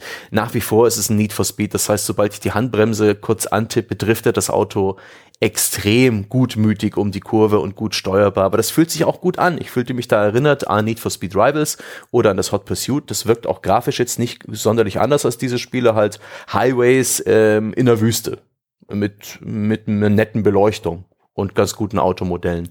Ärgerlich ist halt diese ganze völlig durchgeskriptete Mission, die man da durchfährt, die keinen Sinn ergibt, dass ich zum Beispiel unbedingt Nitro benutzen muss, um den LKW einzuholen mit meinem Sportwagen. Das ist Blödsinn. Die äh, per Gummiband KI immer in deiner Nähe gehaltenen Gegner, die ohne sonderlichen Verstand auf dich zufahren, die man dann rammen muss, sind lästig. Die haben für mich in diesem Spiel nichts zu suchen man kann einen Burnout draus machen, das muss dann aber anders funktionieren. Die, diese Autos musste ich zum Beispiel wegrammen, um an den LKW dann ranzufahren, obwohl ich sie längst überholt hatte. Und dann musste ich warten, bis die KI sie wieder ranzieht. Und das war einfach plump und doof. Auch die Art und Weise, wie dann das Gameplay relativ abrupt zu einem CGI-Film überschwenkt, also praktisch in Engine, aber eben als Videofile, was an der PC-Version, die ich gespielt habe, wirklich sofort aufgefallen ist, weil es alles ein bisschen unschärfer war plötzlich. Ähm, ich hatte mal letztens drüber gesprochen, ich weiß gar nicht mehr in welchem Podcast. Und das wirkte alles ein bisschen rumpelig und unpassend und das war nicht das Spiel, das ich spielen wollte. Auch das, was ich schon von der Story mitbekommen habe. Dieser Untergrundgangster, ja, er hat dieses Auto auf dem LKW, wir müssen es uns holen und äh, und schlechte Sprecher, klischeehafte Charaktere, Dinge, die mich nicht interessieren. All das brauche ich nicht. Es kann gut sein, dass da ein gutes Rennspiel drinsteckt. Vielleicht kann man diese ganze Story äh, gut ignorieren. Ich bin mir auch sicher, dass lange nicht jede Mission so durchgeskriptet sein wird. Kann man also machen. Aber hat mich jetzt auch ähm, etwas zwiespältig hinterlassen. Die Rennspiele, die man gespielt haben muss auf der Messe, das habe ich jetzt so ein bisschen in den Foren nachgelesen, ist wohl Moment. definitiv. Kurze Nachfrage zu Need for Speed Payback. Oh, oh, oh, vom, oh, oh. vom Zuschauen her ich habe da halt immer nur endlose, leicht geschwungene Wüstenpassagen gesehen. Gibt's denn da wirklich was, wo du mal, wie in einem Rennspiel ja ab und zu schon mal üblich, richtig Kurven fahren muss oder so, weil ich hatte so ein bisschen dann hinter drüber nachgedacht mir gedacht so, das äh, basiert ja sehr viel auf diesen, dieser Quatschmechanik, andere Autos wegzurammen, die ich übrigens meistens in Rennspielen total furchtbar finde, weil dann fahren die irgendwie so von hinten auf einmal dann in den Bildschirm rein und dann schiebst du sie mit schlechter Physik irgendwie nach links und auf einmal explodieren sie oder kippen weg. Aber du brauchst natürlich, wenn du halt sehr viel mit diesem Ramme den Gegner weg Ding arbeitest, dann kannst du natürlich nicht viele Kurven in dem Spiel haben. Hast du irgendwelche vernünftigen, echten Rennstrecken gesehen oder ist es nur so ein endloser Weg durch die Wüste? Die Rennstrecke gab's in dem Rundrennen, was nachher dann mit, mit normalen KI-Gegnern und einem äh, BMW M3 durchgeführt wurde. Da gab es auch nachher ein Poster zum Spielen mit BMW-Logo, das man sich geben lassen konnte. Also da war definitiv ein Marketing-Deal. In dieser Mission, diese sehr geskripteten, ging das alles eher über die geschwungenen, extra breiten Highways so dass auch die, die Skripte gut ausgeführt werden konnte. Wirkte trotzdem für mich nicht so überzeugend, aber für mich ist halt auch die große Frage, wie, wie, wie klein ist der Bestandteil dieses Spiels, weil ich habe auf diesen Bestandteil keinen Bock. Und das, das Rundrennen fühlte sich dann wieder gut an. Das war so ein klassisches Need for Speed, nichts Revolutionäres, aber eben diese schnell erlernbare, griffige Fahrmechanik, ein Rundrennen, das sich gut anfühlte, wo ich nicht das Gefühl hatte, irgendwelche Skripte laufen die ganze Zeit und halten das für mich spannend. Das hat gepasst, aber es war auch absolut unspektakulär. Das war ein, ein, ein Rundkurs in der Wüste, relativ äh, unausgestattet. Hatte durchaus Kurven drin, war ein nett angelegter Kurs, aber jetzt auch nichts Besonderes. Okay. Bevor wir jetzt einen endlos langen Rennspielblock haben, würde ich gerne mal kurz wechseln und Jochen fragen, wie Assassin's Creed so war. Schwer zu sagen anhand dessen, ich habe es ja schon erwähnt, es war wirklich eine extrem kurze und extrem eindimensionale Mission. Man hat so ein bisschen die Cutscene, die auf die Mission hinleitet, gesehen. Man hat dann tatsächlich alles machen können, was so an Features so ein bisschen drinsteckt. Also man konnte, das hat man ja schon gesehen, dass man jetzt so einen Adler rufen kann, mit dem man dann scouten geht. Den musste man in der Mission auch einmal ganz kurz einsetzen. Man konnte sich so ein bisschen das Progression-System angucken, das jetzt offensichtlich so funktioniert wie auf so einem, ja, wie so bei so einem Brett oder so eine einfache Version von, von so einem Path of Exile jetzt zum Beispiel. Das heißt, du kannst anscheinend immer nur Skills freischalten, die mit einem bereits freigeschalteten Skill verbunden sind, aber es steckt jetzt so ein richtig rollenspielartiges Skillsystem drin. Die Waffen, die ich hatte, ich habe dann mal ins Inventar geguckt, die waren dann auf Stufe 39 oder so, also anscheinend kann man auch seine Waffen aufleveln, sehr wahrscheinlich mit irgendeinem Crafting-System, was da noch eine Rolle spielt. Es ist ein bisschen schwer natürlich jetzt auf Basis von einer ganz kurzen Story-Mission zu sagen, wie ist es denn? Es spielt sich schon wie ein Assassin's Creed. Ja, es gibt ein neues Kampfsystem. Es gab allerdings nicht sonderlich viele Möglichkeiten, dieses neue Kampfsystem in irgendeiner bedeutungsvollen Art und Weise auszuprobieren. Hinzu kam, dass die Standardbelegung gewöhnungsbedürftig ist, um es mal so zu sagen. Die ließ sich auch leider nicht ändern. Du hast nämlich den leichten Angriff, den hast du auf der rechten Schultertaste, den schweren Angriff auf dem rechten Trigger und das Ausweichen auf der A-Taste. Was für ein etwas actionbasierteres Kampfsystem zumindest nicht so angelegt ist, wie ich das spielen würde, wenn ich die äh, Angriffe und wenn ich die Tasten frei zuordnen konnte. Also das war ein bisschen gewöhnungsbedürftig da am Anfang. Es sieht ziemlich cool aus also es ist echt hübsch, das Spiel. Ähm, gefühlt funktioniert das Klettern und das Abklettern jetzt noch ein bisschen besser als früher.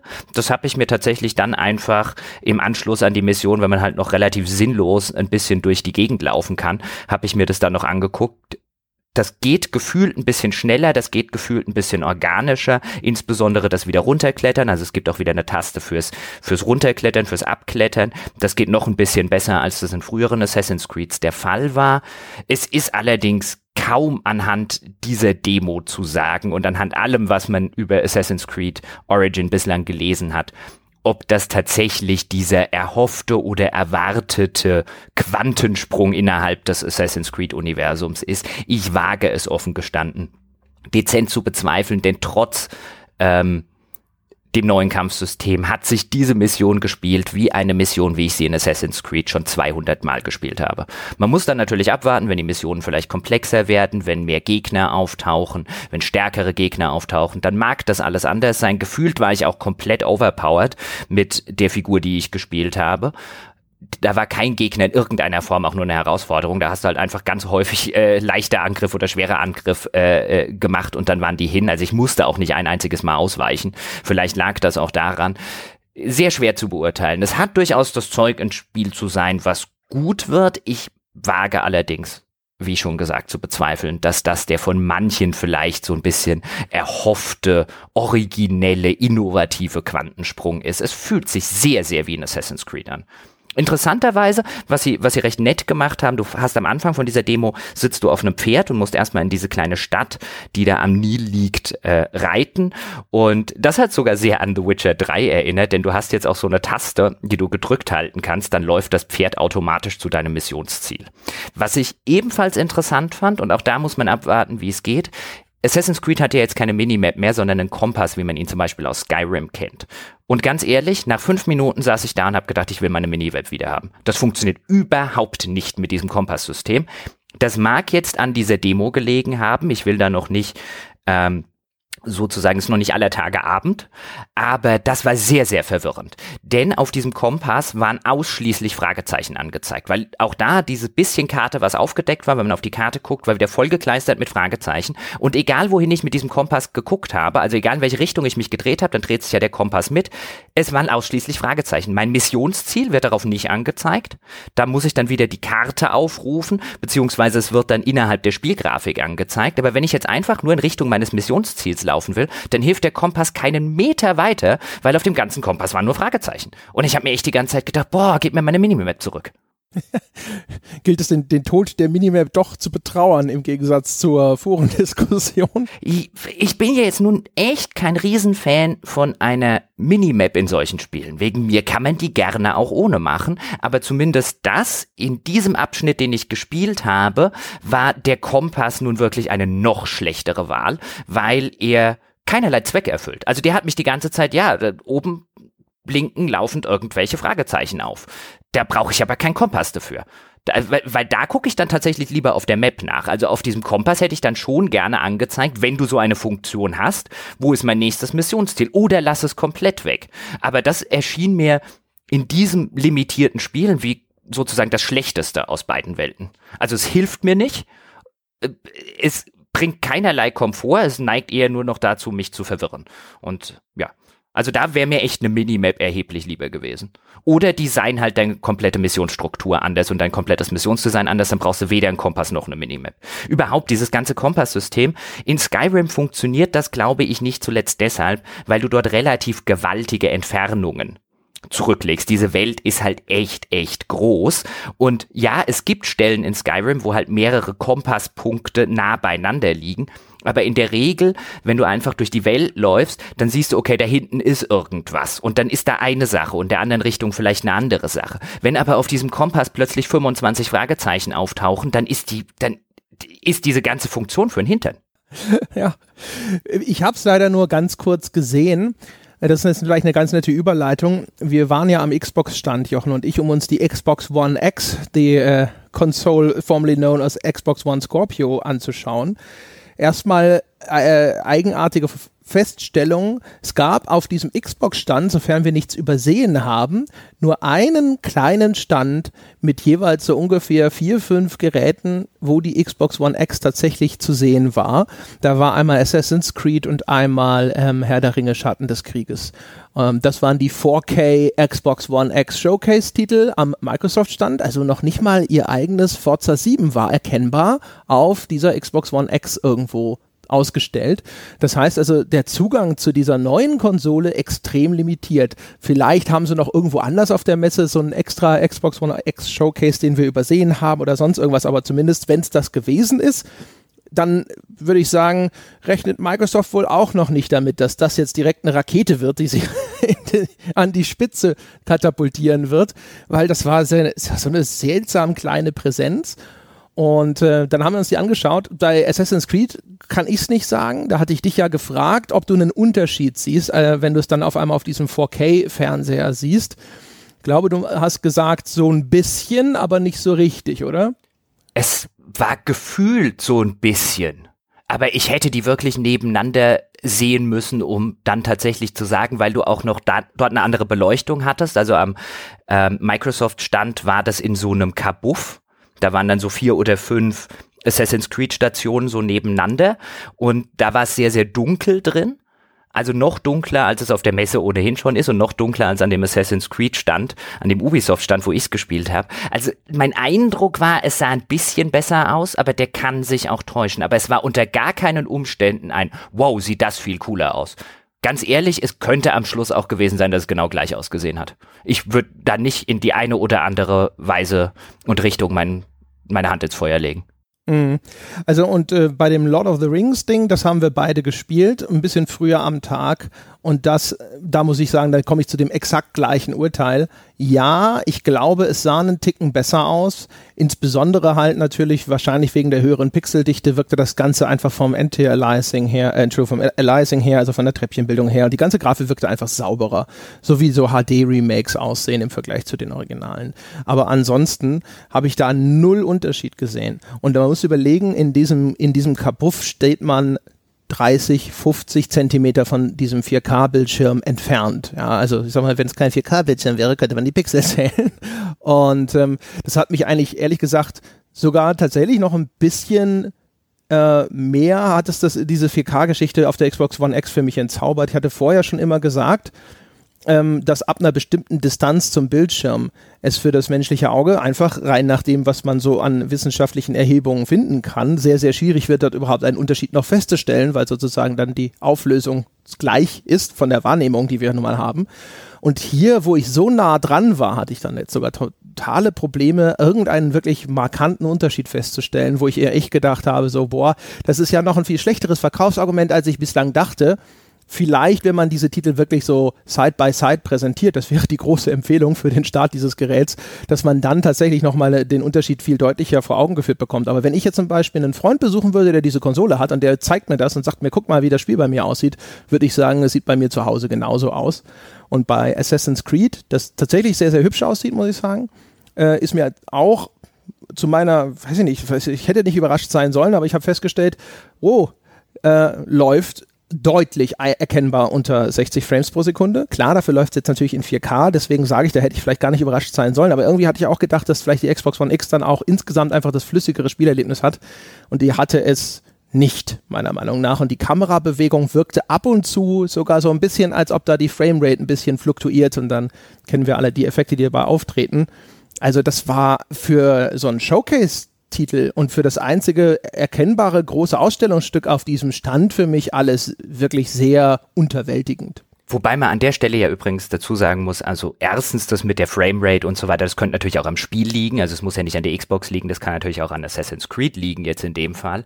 Aber ja, ich stimme dir insofern auch zu, dass dafür, dass das die große Ankündigung war, die Xbox One X jetzt auf der E3 und ihr großes nächstes Ding, ist der komplette Microsoft-Stand quasi, ja, das findet dort nicht statt. Auch das, wie vorher schon gesagt, also es sehen tut man es erst gar nicht, weil es in, ein, in zwei Kabuffen ist, die beiden einzigen Spiele, die wir jetzt dort gesehen haben, die tatsächlich auf einer Xbox One X laufen. Und wo, wo man sich schon denkt, hey, Microsoft, das war jetzt euer großes Ding. Warum steht da nicht und dann wegen Jugendschutzbestimmung nimm halt ein Forza oder was auch immer. Aber warum stehen da nicht riesengroße 4K-Fernseher, auf denen du mir zeigst, wie geil das Spiel auf deiner Konsole aussieht? Stattdessen stehen dort sehr, sehr viele Forza-Anspielstation, wo es auf der normalen Xbox läuft. Wo man sich dann denkt, also auf der normalen Xbox One, wo man sich dann echt denkt, also Chance vertan. Ja, ich total. war ja ich bin am Microsoft-Stand gewesen, als einfach so, ich hatte Zeit und bin da mal so rumgelaufen, habe gesehen, die Schlangen sind lang, ich werde wohl nichts spielen.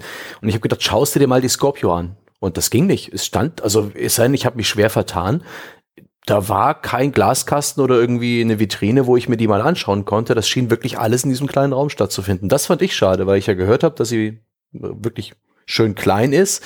Ich das aber in Realität noch nie sehen konnte, um mir davon Eindruck zu machen und das war nicht möglich. Das war doof. Oder habt ihr sie irgendwo stehen sehen? Ja, Moment, das lag daran, dass das äh, Debug-Konsolen waren. Die hatten noch nicht das fertige Serienmodell. Ich glaub, vermutlich hatten sie es noch nicht.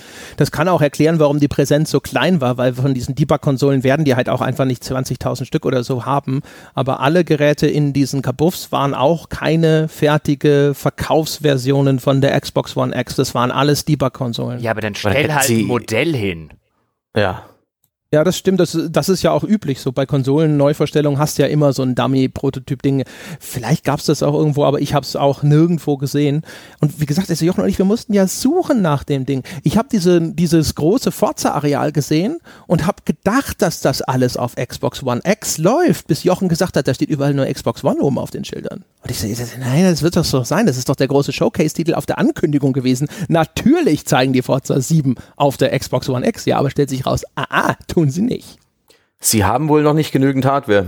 Das war bei der PlayStation 4 damals ja auch so, dass die sehr rar war, äh, bevor sie gelauncht war.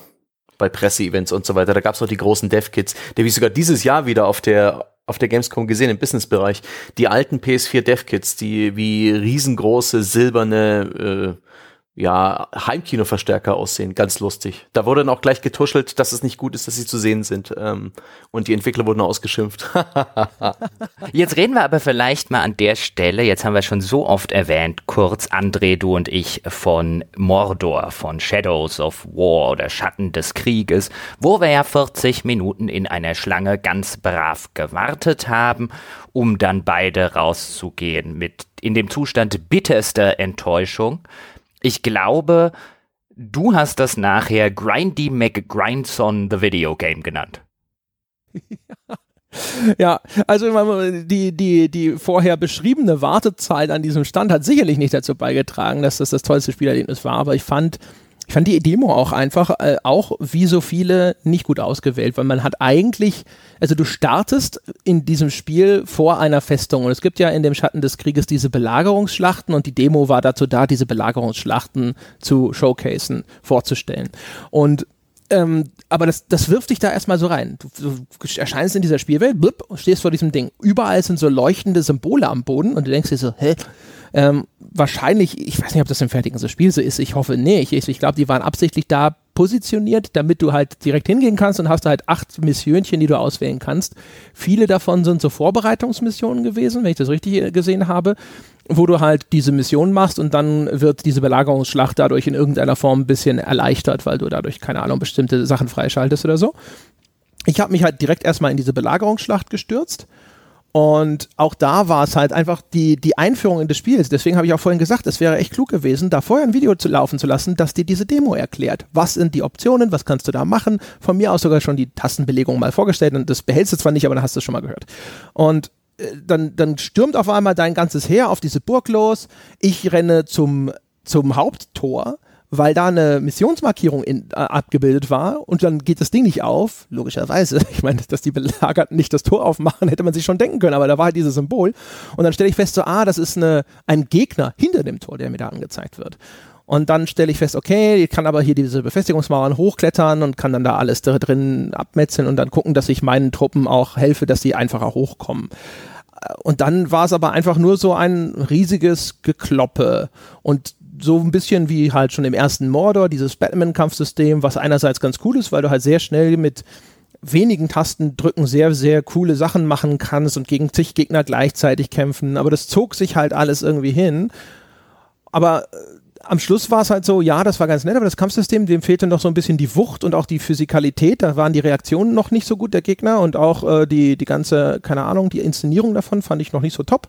Und ich dachte halt am Schluss so, okay, das heißt aber, das Spiel besteht hinterher aus wie viel von diesen Burgen und dann kommst du da so dahin dann kannst du wahrscheinlich acht so Nebenmissionchen erstmal erledigen, damit du halt diese, deine Chancen bei dieser Belagerungsschlacht optimierst und dann gehst du da rein und dann kannst du dann in dieser Burg nochmal locker so drei Mittelendgegner sonst was wegschlagen und dann hast du die wahrscheinlich irgendwann erobert und dann kriegst du wahrscheinlich irgendwelche Ressourcen dafür. Und ich, ich, ich sehe schon vor meinem geistigen Auge, dass das ein erheblicher Teil dieses Spielablaufs sein wird. ich würde übrigens sagen, bei dem, was du eingangs gesagt hast, meine Befürchtung wäre tatsächlich, dass das nicht für die Demo so gemacht wurde. Denn das wirkte wie du jetzt gerade auch drauf zu sprechen gekommen bist, mit den ganz vielen Missionen, die dann dort auf einem Haufen sich konzentrieren, das wirkt wirklich wie, ja, du kannst optional die Belagerungsschlacht machen, aber was du eigentlich machen solltest, sind noch die sechs anderen Missionen, die die Belagerungsschlacht leichter machen. Weil dann kriegst du auch am Anfang angezeigt, wenn du diese Mission jetzt machst, eine Schleich-Infiltrier-Mission und dort Boss XY in dieser Burg ausschaltest, dann werden alle äh, äh, Scharfschützen entfernt während der Belagerungsschlachten. Wenn du die andere Mission angehst, dann wird das Feuer, was die Verteidiger dann von oben runterkippen, so das äh, nicht das Feuer, ich glaube, sie nennen es Höllenfeuer im Spiel oder Hellfire, dann wird das deaktiviert.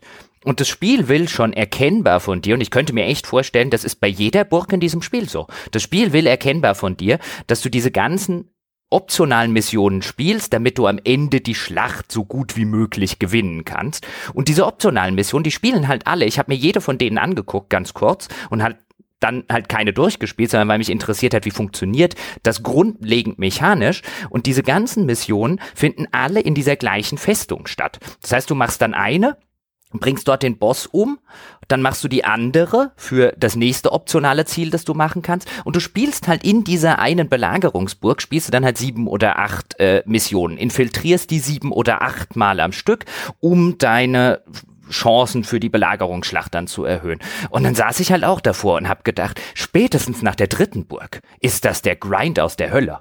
Ja, total. Also, äh, wie gesagt, ich hoffe inständig, dass das nicht so im fertigen Spiel ist, weil das ist so, Sebastian haben, und ich haben in der Wertschätzung zu Agents of Mayhem auch darüber gesprochen, weil Agents of Mayhem macht es ja auch so, es ist ein Open-World-Spiel, aber dann platziert es einfach so ein leuchtendes Symbol in der Spielwelt und sagt, hier fängt deine Mission an und dann geht's dahin und dann lädt es diese Mission und dann machst du irgendwas und dann ist die zu Ende und dann lädt es noch mal kurz und dann bist du wieder raus.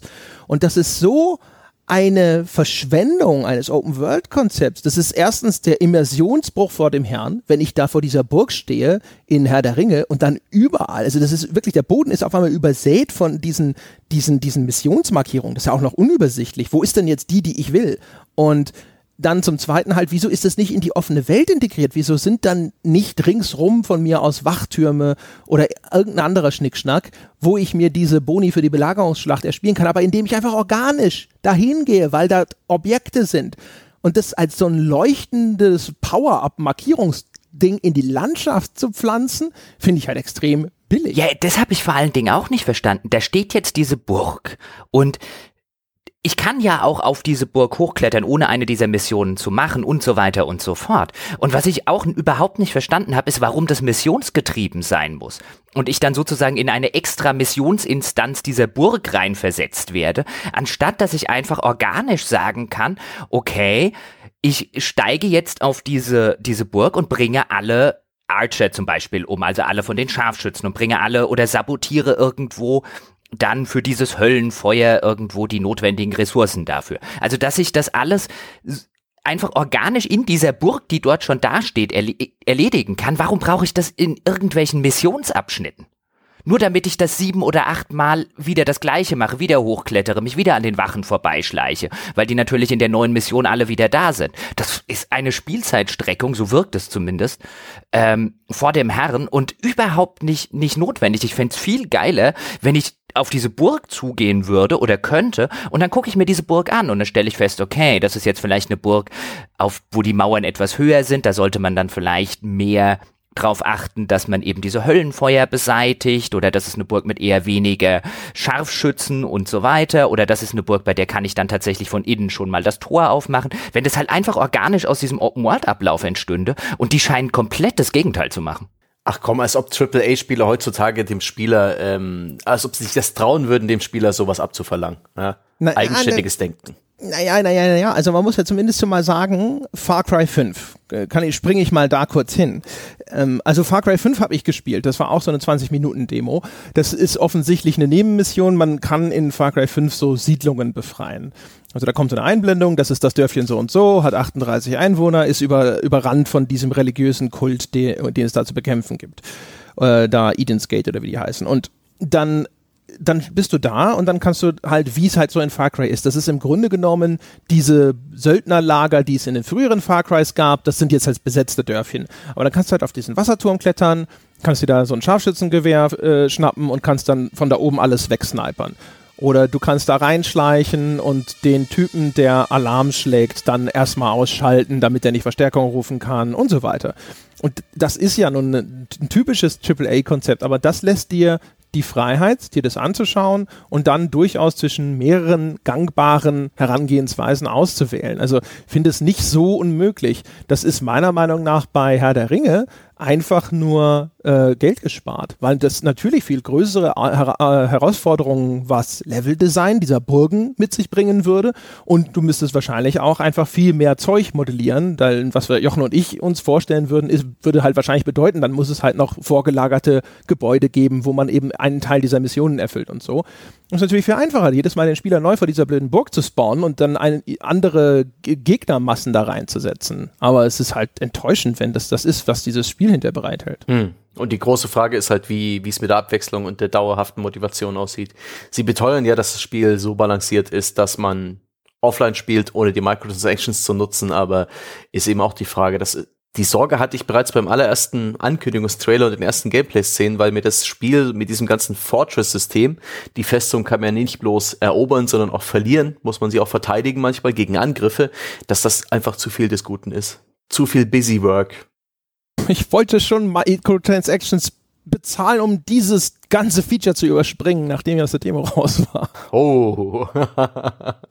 ich muss allerdings auch sagen, mir hat die Demo auch. Und ich mochte den Vorgänger wirklich, aber mir hat die Demo echt sehr, sehr wenig Spaß gemacht. Also das grundlegende Gameplay, ich habe dann eine Schleichmission, die habe ich ein bisschen länger gespielt. Das kann man jetzt natürlich nicht mit einem Thief oder so vergleichen. Aber das funkt schon, funktioniert schon ganz anständig. Es hat auch sehr befriedigende Momente.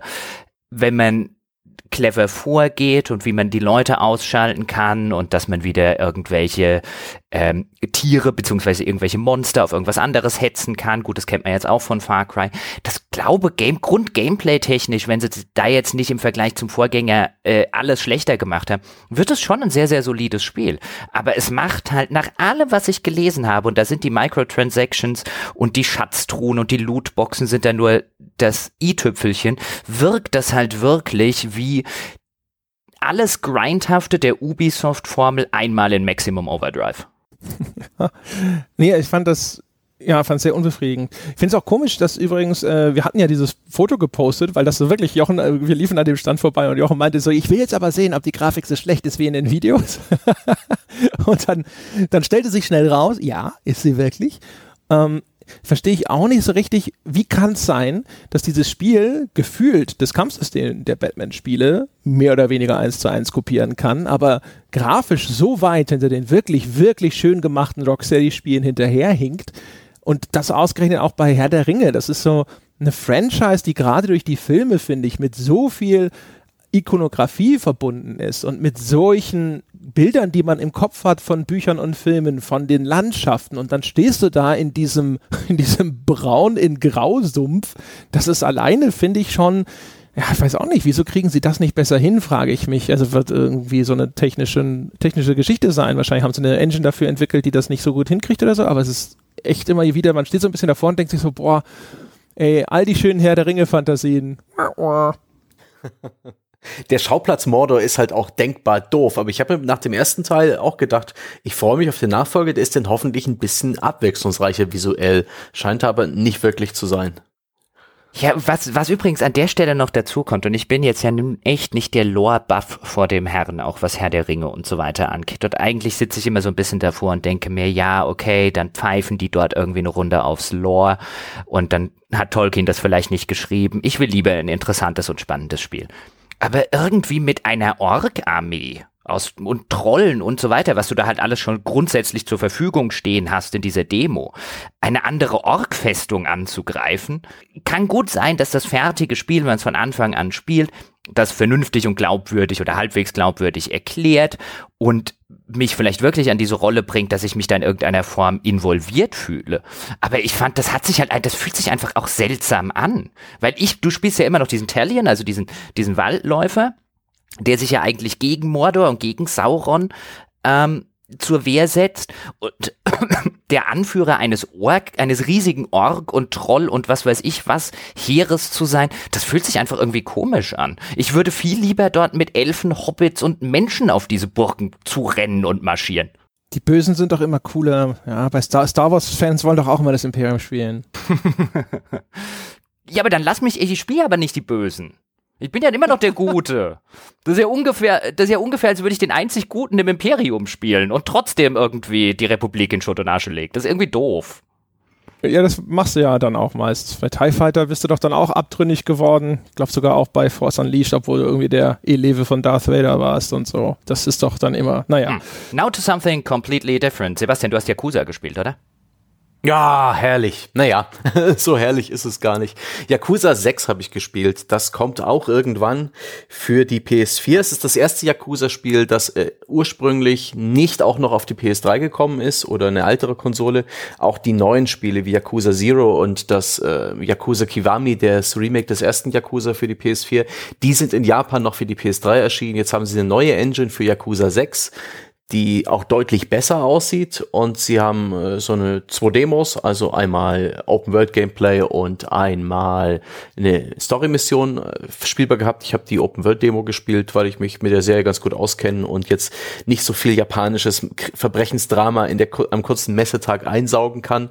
Und das ging gut von der Hand. Es sieht sehr gut aus und mh, hm, ich mache mir ein bisschen es hat mich nicht so angesprochen. Es hat mich nicht so angesprochen, weil der Charme der Yakuza-Reihe ist insbesondere die Tatsache, dass sie technisch eher schwach ist und die neue Engine ist auch jetzt nicht unbedingt perfekt. Es ist eher so, dass es nach wie vor ein relativ grobes technisches Grundgerüst ist, viele Versatzstücke, die jetzt halt höher aufgelöst sind und mit besseren Effekten versehen und dadurch hat das nicht mehr diesen Augsburger Puppenkiste-Charme, den die bisherigen Spiele für mich zumindest hatten. Zudem ist das Spiel dadurch dass es jetzt auf eine neue Engine setzt, spielerisch ein bisschen limitierter. Man hat nur noch einen Spielcharakter. Das Kampfsystem wurde ein bisschen überholt, hat mich jetzt noch nicht so völlig überzeugt, geht aber schön nahtlos von der Spielwelt in die Kämpfe über. Insgesamt mehr vom Gleichen bloß nicht mehr so charmant, so seltsam das klingt. Ja, es, es, es sieht ein Stück zu gut aus, aber gleichzeitig auch nicht gut genug. Und ich bin auch ein bisschen voreingenommen, da ich mir bereits äh, Review-Videos angesehen habe zur japanischen Version, die bereits erschienen ist. Es ist wohl auch nicht das beste Yakuza.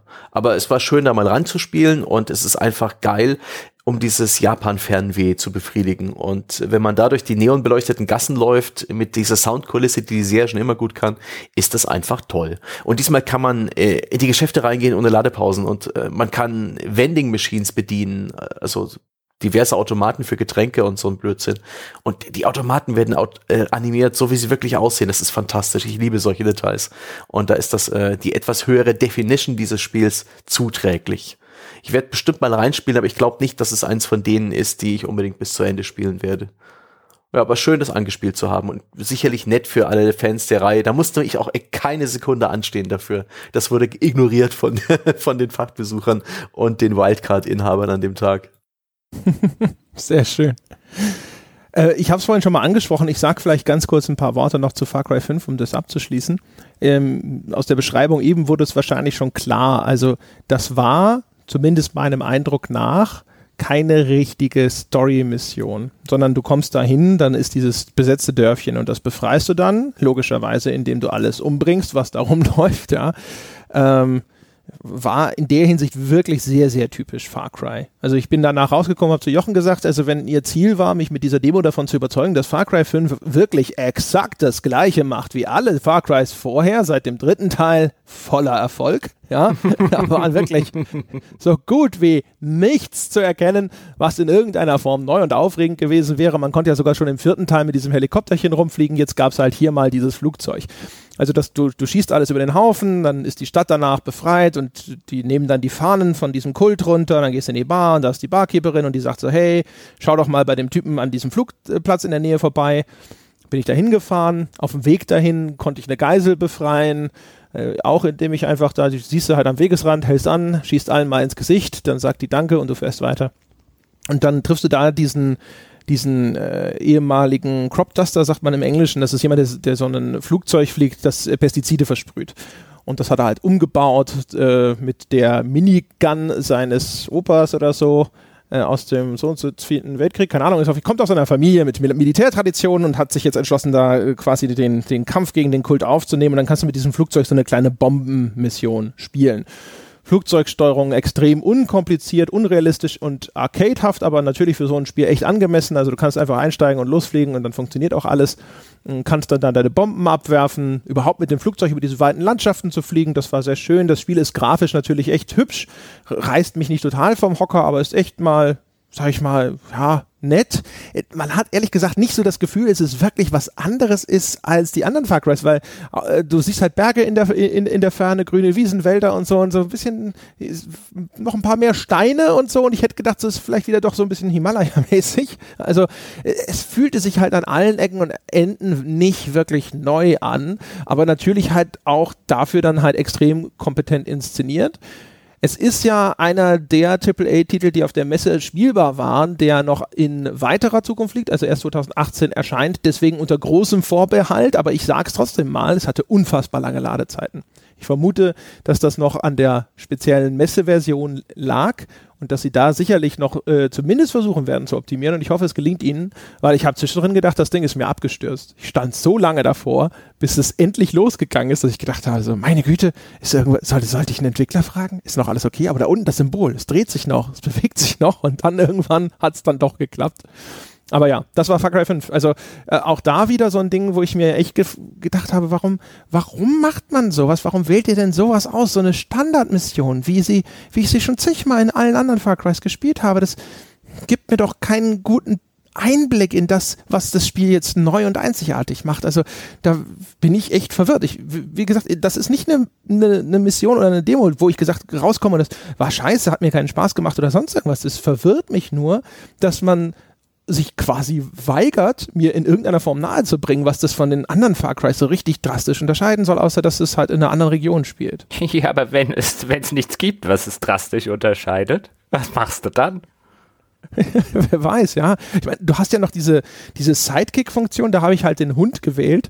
Da rennt halt noch der Hund rum und fällt manchmal einen Gegner an. Aber auch das ist so ein Ding so, äh, ja, das gab es jetzt auch schon ein paar Mal, in, äh, jetzt von mir aus in anderen Spielen, aber ja, keine Ahnung. Wirkte halt einfach so 0815. Und ich hätte mir, aber ich, ich würde mir halt vorstellen, wenn sie mir diese Geschichte um diesen Kult äh, näher gebracht hätten und wenn es vielleicht auch eine, diese, diese Hauptmissionen sind ja häufig auch spektakulärer inszeniert, sowas. Aber ich glaube halt auch, dass du oder ich an der Stelle auch wirklich nicht Zielgruppe sind. Also man merkt ja auch immer wieder im Nachgang dann an die Messe und an die Messen, wie häufig und wie sehr sowas positiv rezipiert wird, auch und insbesondere von den Fans, die da halt vier Stunden anstehen.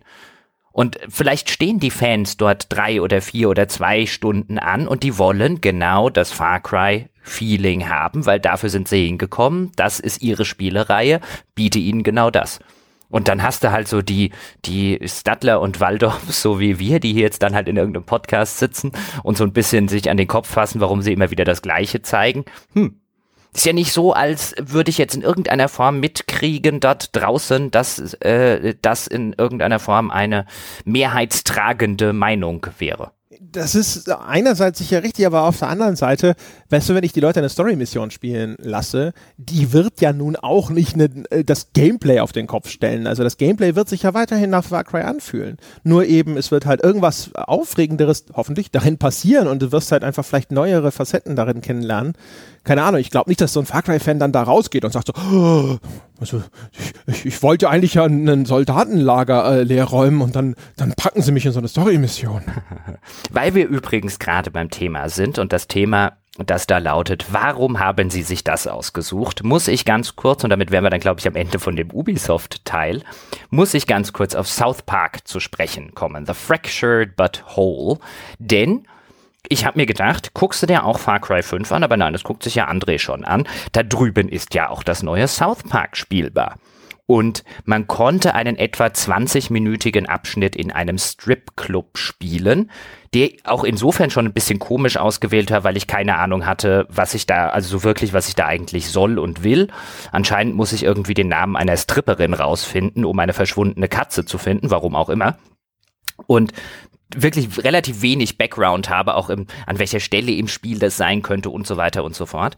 Aber wenn es einen Level oder einen Abschnitt in diesem Spiel gibt, der nichts, aber auch überhaupt nichts von dem, was die Serie South Park ausmacht, transportiert, dann haben sie den genommen. Also wenn sie das wollten, wenn sie wollten, dass ich als Fan von South Park, ich liebe South Park, ich mochte das erste South Park extrem gerne. Das war jetzt kein brillantes Spiel, aber ich habe es sehr, sehr gerne gespielt. Und das war entsetzlich. Das war peinlich und zum Fremdschämen. Da ist nichts. D der ganze Fäkalhumor ist drin der ganze, das ganze sexuelle Innuendo ist drin. Du sammelst getrocknete Wichse in diesem Stripclub auf. Und nein, ich drücke mich jetzt gerade nicht obszön aus. Im Spiel heißt das so. Der Gegenstand heißt getrocknete Wichse. Pre-ordered. ähm, du furzt Leute an, du furzt Leuten in die Drinks. Ähm, du hast extrem viel Fäka Fäkalhumor und extrem viel ja äh, äh, Körperflüssigkeitenhumor und äh, musst dann irgendwelche äh, oder kannst irgendwelche gebrauchten Kondome aufsammeln und was nicht noch alles. Das alles ist drin, aber was überhaupt nicht drin ist, an keiner einzigen Stelle, ist die der ganze subtile Humor, der South Park auszeichnet, der diese ganze Fäkalsprache konterkariert. Da ist nichts davon drin. Das ist wirklich Humor von Fünfjährigen ohne diese ganze, also ich habe nicht mal den Hauch von irgendwelcher Gesellschaftskritik oder von irgendeinem ähm, subtilen Subtext vernommen oder gesehen in diesem Abschnitt. Das war halt wirklich einfach nur zum Fremdschämen. Es mag vielleicht auch an der deutschen Version, das lief nur in der deutschen Version, äh, gelegen haben, dass die an einigen Stellen vielleicht so ein bisschen die Bedeutung oder den Subtext nicht so richtig transportiert haben. Im Original ist der drin. Aber ich habe das gespielt, ich habe davor gesessen und war vollkommen entsetzt. Das, also, das würde ich nicht weiterspielen wollen. Das ist nicht komisch. Das ist wirklich, ich saß teilweise davor und habe mich fremdgeschämt. Und wenn das bei South Park passiert, dann hast du den Ton nicht getroffen. Keine Ahnung, ob das im restlichen Spiel so ist, ob diese Strip-Club-Mission oder dieser Abschnitt äh, ein Ausreißer nach unten ist, aber ich habe mich sehr auf das neue South Park gefreut und nachdem ich das gespielt habe, sitze ich davor und freue mich überhaupt nicht mehr die, äh, die einzige Hoffnung, ich habe das erste South Park bis heute nicht gespielt, weil ich damals noch zu, ich glaube, THQ-Zeiten? Nee, das war schon Ubisoft. Egal, auf jeden Fall, ich habe die Präsentation vom ersten South Park gesehen und die war auch. Es war nur so Pipi-Kaka-Humor. Ich fand es total platt und langweilig und blöd. Und das ist mir, es hat mir das Spiel so verhakelt, dass obwohl du mir beteuert hast, mehrfach, dass das Spiel nicht so ist, habe ich es bis heute nicht angefasst es ist auch, ah, also ich könnte ich könnte jetzt stundenlang über diese 20 Minuten reden. Da, da hat nichts gestimmt. Du hattest dann so eine Szene, also du spielst ja dann zwei kleine Jungen in dem Stripclub, das sind noch nicht irgendwie Eric Cartman oder Stan und wie sie nicht alle heißen, sondern du spielst irgendwie, äh, bist dort, du, du heißt Sidekick, die Figur, die du dort spielst und du bist dort mit irgendwie Dr. Diabetes oder so, so, eine, so ein Mini-Superhelden-Plot, keine Ahnung, wo der herkommt. Und dann gibt es eine Stelle, dort musst du mit zwei alten Stelzböcken, also Gästen in diesem Stripclub, äh, musst du einen Lapdance bei denen machen. Und dann gibt es ein Lapdance-Minispiel. Und während du halt völlig sinnbefreiterweise auf mit dem Controller, dann musst du äh, rhythmisch links und rechts und ab und zu mal im Takt sozusagen eine Taste drücken, also halt wirklich so ein klassisches Minigame, während deine Figur ihm über das über den Oberschenkel rutscht und ihn die ganze Zeit anfurzt. Und nichts daran ist in irgendeiner Form, zumindest für mich, komisch, subtil oder sonst irgendwas. Das ist nur peinlich. Ich saß wirklich davor und es war mir unangenehm und peinlich, diesen Lapdance zu spielen. Du sitzt da mit so einem kleinen Jungen bei irgendeinem alten Stelzbock auf der, äh, auf dem Oberschenkel, furzt ihn an und machst ihn geil. Und ja, diese Szenen gibt es in South Park, die gibt es auch in der Serie, aber dort steckt ein Subtext drin. Und wenn der weg ist, dann ist das wirklich ein Spiel, was keine Sau braucht. Also ich bin, ich bin, ich bin offen konsterniert über diesen, diesen Abschnitt wie gesagt, ey, vielleicht ist es wie beim letzten Mal und sie haben halt auch da für die Demo sich ausgerechnet das, das krasseste und das vulgärste ausgesucht, was sie finden konnten, weil sie vielleicht auch irrigerweise der Annahme erlegen, erlegen sind, dass das das ist, was die Leute an South Park zum Schreien komisch finden. Hinzu kommt übrigens noch, dass es spielerisch, zumindest die Version, die ich gespielt habe, einfach nicht gut ist. Also sie haben jetzt ja das Kampfsystem geändert. Du hast nicht mehr dieses klassische Rundenkampfsystem wie in alten Final Fantasies, was du im ersten South Park hattest, sondern du kannst als deine Figuren, ist immer noch ein Rundensystem, weil du kannst sie aktiv über das Schlachtfeld bewegen mit einer bestimmten Anzahl von Bewegungspunkten, die du hast.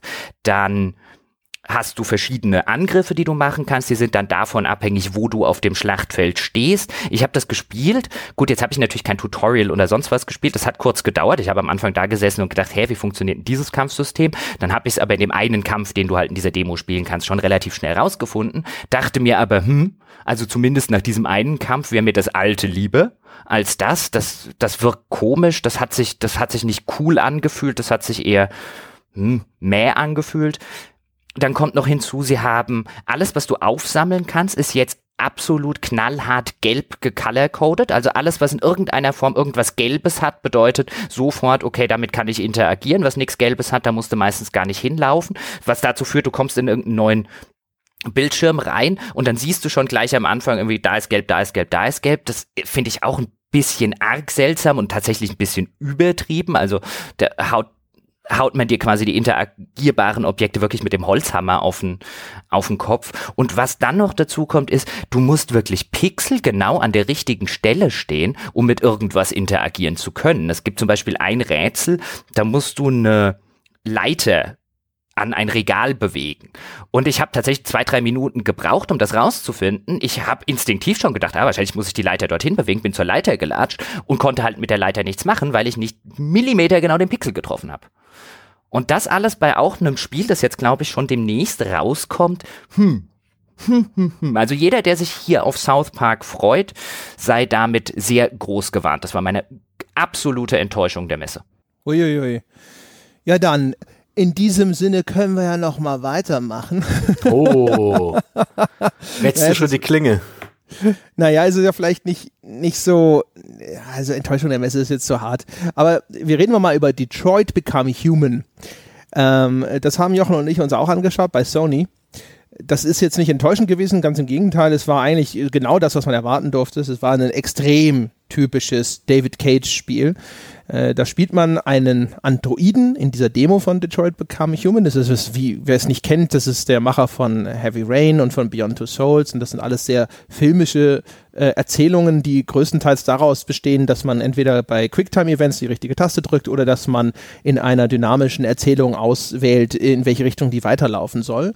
Und in der Demo kommst du als Android an einen Tatort, wo ein anderer durchgedrehter Android ein kleines Mädchen als Geisel genommen hat. Und du musst diesen Tatort untersuchen nach Hinweisen über den Tatablauf und vor allem die möglichen Tatmotive des Androiden, damit du dann hinterher wie in so einer Geiselverhandlung, also der steht auf dem Dach eines Hochhauses mit dem kleinen Mädchen im Arm und einer Pistole in der Hand, direkt an der Kante und droht sich mit dem Kind in die Tiefe zu stürzen. Und ähm, du musst halt irgendwie so viel über seine Motivation erfahren, dass du hinterher in dieser Verhandlung aus, durch dieses Wissen quasi die richtigen Töne anschlagen kannst, um ihn davon zu überzeugen, das Kind gehen zu lassen. Und das geschieht so ein bisschen ähnlich, wie man das aus Tacoma kennt. Äh, Tacoma haben wir neulich äh, gewertschätzt, das neue Spiel der Gone Home Macher. Äh, da war es so, dass man vergangene Szenen als Video sehen konnte, konnte immer vor und zurückspulen und dann waren so wichtige Stellen markiert. Und das ist, diese Tatortrekonstruktionen sind so ähnlich. Du findest irgendwelche Details in dieser, in dieser Umgebung, analysierst die alle, dann kannst du das rekonstruieren und dann siehst du in so einer Wireframe-Optik, was sich da abgespielt hat. Und da sind auch wichtige Stellen markiert, wo zum Beispiel eine Waffe hingefallen ist oder wo eine, ein Waffenkoffer steht. Und dann kannst du das dann wieder äh, als Hinweis nehmen und diese Stelle untersuchen und sammelst so deine Infos zusammen. Und am Schluss geht es dann zur großen Konfrontation mit dem Geiselnehmer. Und je nachdem, wie viel du weißt, kannst du ihn halt entweder überzeugen oder nicht. Sie wird immer eingeblendet, wie hoch gerade deine Wahrscheinlichkeit ist, ihn äh, am Ende überzeugen zu können, anhand von so einer Prozentanzeige. Äh, je nachdem, wie viele Informationen du eingesammelt hast. So, das ist so ein bisschen das Ganze, was sich da abspielt ich, äh, ich habe den dann halt überzeugt, das Kind gehen zu lassen, indem du ihn halt anlügst und ihn halt sagst, so, hey, das wird alles gut. Nein, nein, du wirst nicht erschossen. Das war mir schon klar, dass er selbstverständlich erschossen wird. So war es dann auch. Ähm, das war wie immer bei David Cage. Es war äh, etwas altbekanntes, neu aufgekocht, schön inszeniert, Gra Grafik tippitoppi die ganze, ganze, ganze Erzählung, wie gesagt, also nichts Neues, ein bisschen schlechter, aber auch nicht schlecht. Ja, äh, und dann, was mich daran sehr gestört hat an der Demo an sich, war die Kamerasteuerung, weil du sollst einen Tatort untersuchen mit einer Kamera, die sich aktiv weigert, also wirklich weigert, vernünftig und präzise deinen Eingaben zu folgen. Aber der Grund, warum ich gerade drauf komme, äh, mit, dieser, mit dieser Enttäuschung war, diese Demo war recht kurz. Und ich hatte, ich habe die dann so nach zehn Minuten durchgehabt und diese Slots sind halt auch da. So wurde uns zumindest beim Eintreten gesagt, 20 Minuten lang. Und dann wollte ich halt nochmal neu anfangen und mir einfach mal einen anderen Handlungsverlauf anschauen. Und sofort, wie das übrigens bislang bei jedem David Cage-Spiel der Fall war, ich ahnte schon, dass es passiert, ich habe es natürlich trotzdem einfach mal probiert, sprang einer von den Betreuern oder in dem Fall eine Betreuerin herbei und hat mir erklärt, nein, nein, nein, nochmal anfangen ist nicht erlaubt weil äh, bekannterweise leben diese Spiele sehr von diesen verschiedenen Wegen, die die Handlung gehen kann. David Cage wurde mal zitiert damit, dass er sich wünschen würde, die Leute könnten seine Spiele nur ein einziges Mal überhaupt durchspielen, damit sie eben nicht hier 50 Mal ausprobieren und sehen, wo überall nur Smoke and Mirrors am Werk war. Aber das war das war jetzt nicht mal deswegen so irritierend, weil ich es nicht nochmal spielen konnte, sondern auch wieder we wegen diesem Gedanken hinter stehen Leute ewig in der Schlange, um dieses Spiel mal spielen zu dürfen. Und es kann dir in dieser Demo durchaus passieren, dass du da sitzt und es wird ja auch vorher nicht gesagt, dass du nur einen Durchlauf unternehmen darfst, ja, dass du dann halt denkst, so, ah, mal gucken, was passiert, wenn ich den konfrontiere und danach kann ich es mir ja nochmal anschauen. Und dass man den Leuten dann nicht die volle Zeit gönnt, einfach mit diesem Ding zu experimentieren und auszuprobieren und sowas, da habe ich auch schon wieder gedacht, so, ich finde das irgendwie uncool. Also es hat mich persönlich nicht so sehr gestört, weil ich bin dann zu Jochen gegangen, wir haben ein bisschen drüber gesprochen, was hast du gemacht. Aber das ist doch keine Ahnung. Das, also aus irgendeinem Grund hat mich das auch schon wieder so ein bisschen bei dem Gedanken an, an Menschen, die dafür lange angestanden haben, hat mich das schon wieder sehr irritiert, dass ich dachte so, warum? Warum lass, lass doch einfach mal machen? Hm. Hat's dich denn wenigstens interessiert, was du da getan hast? War das in irgendeiner Form fesselnd? Ich meine, du bist ein Androiden-Detective, der da diese Geiselnahme lösen muss. Hat, hat dich das äh, gefesselt, gefangen genommen? Hat dich das abgeholt oder war es dir egal? Also ich, äh, ich habe es eingangs schon gesagt, Inszenierungen konnten die eigentlich schon immer ganz gut bei Quantic Dream. Also der steht am Anfang der Android und macht so so total äh, physikalisch unmögliche Münzentricks äh, mit so einem mit so einem Quarter, ja, so einer amerikanischen Geldmünze. Das alleine schon ist halt einfach, wie es geschnitten ist und wie sie es machen und was er damit macht, das fand ich zum Beispiel ziemlich cool. Und äh, auch wie dann hinterher diese Konfrontation zum Beispiel mit den verschiedenen Kameraperspektiven inszeniert wird, alles cool. Der Handlungsablauf, sage ich mal, ich meine, das war jetzt echt, also dramaturgisch war das okay, aber es ist halt alles Zeug, wo du so denkst, so, naja, ne, ich weiß, also wie gesagt, ich ahnte, was da passiert, ich ahnte auch, worauf das hinausläuft, also man hat, weißt du, dieses, dieses Thema, ne, die, die Bewusstwerdung der Maschine, die vielleicht Gefühle oder zumindest ein Bewusstsein für ihre Existenz entwickelt und wo ist da die moralische Grenze, la la la. Das ist halt alles, wo ich schon wieder so ein bisschen das Gefühl habe, da wird wieder gekäut. Und dem, da wird einem Genre, das eigentlich schon ganz gut bedient ist, nicht wahnsinnig viel Neues hinzugefügt. Ich fand die Steuerung halt schon wieder ein bisschen mühsam. Also ich, das war ehrlich gesagt genau wie erwartet, wenn ich ehrlich sein soll. Es war nett, es ist cool. Ich glaube, ich möchte das auch spielen, weil in den Abständen, wie sie erscheinen, finde ich diese David Cage-Spiele, die machen mich dann doch immer irgendwie wieder neugierig, weil ich denke, hey, wenn der einmal äh, keine Ahnung, eine richtig gute Erzählung hinbekommt oder jemanden anheuert, der das schafft, dann wird es mal richtig geil, aber hm, naja, also war, war okay, sage ich jetzt mal.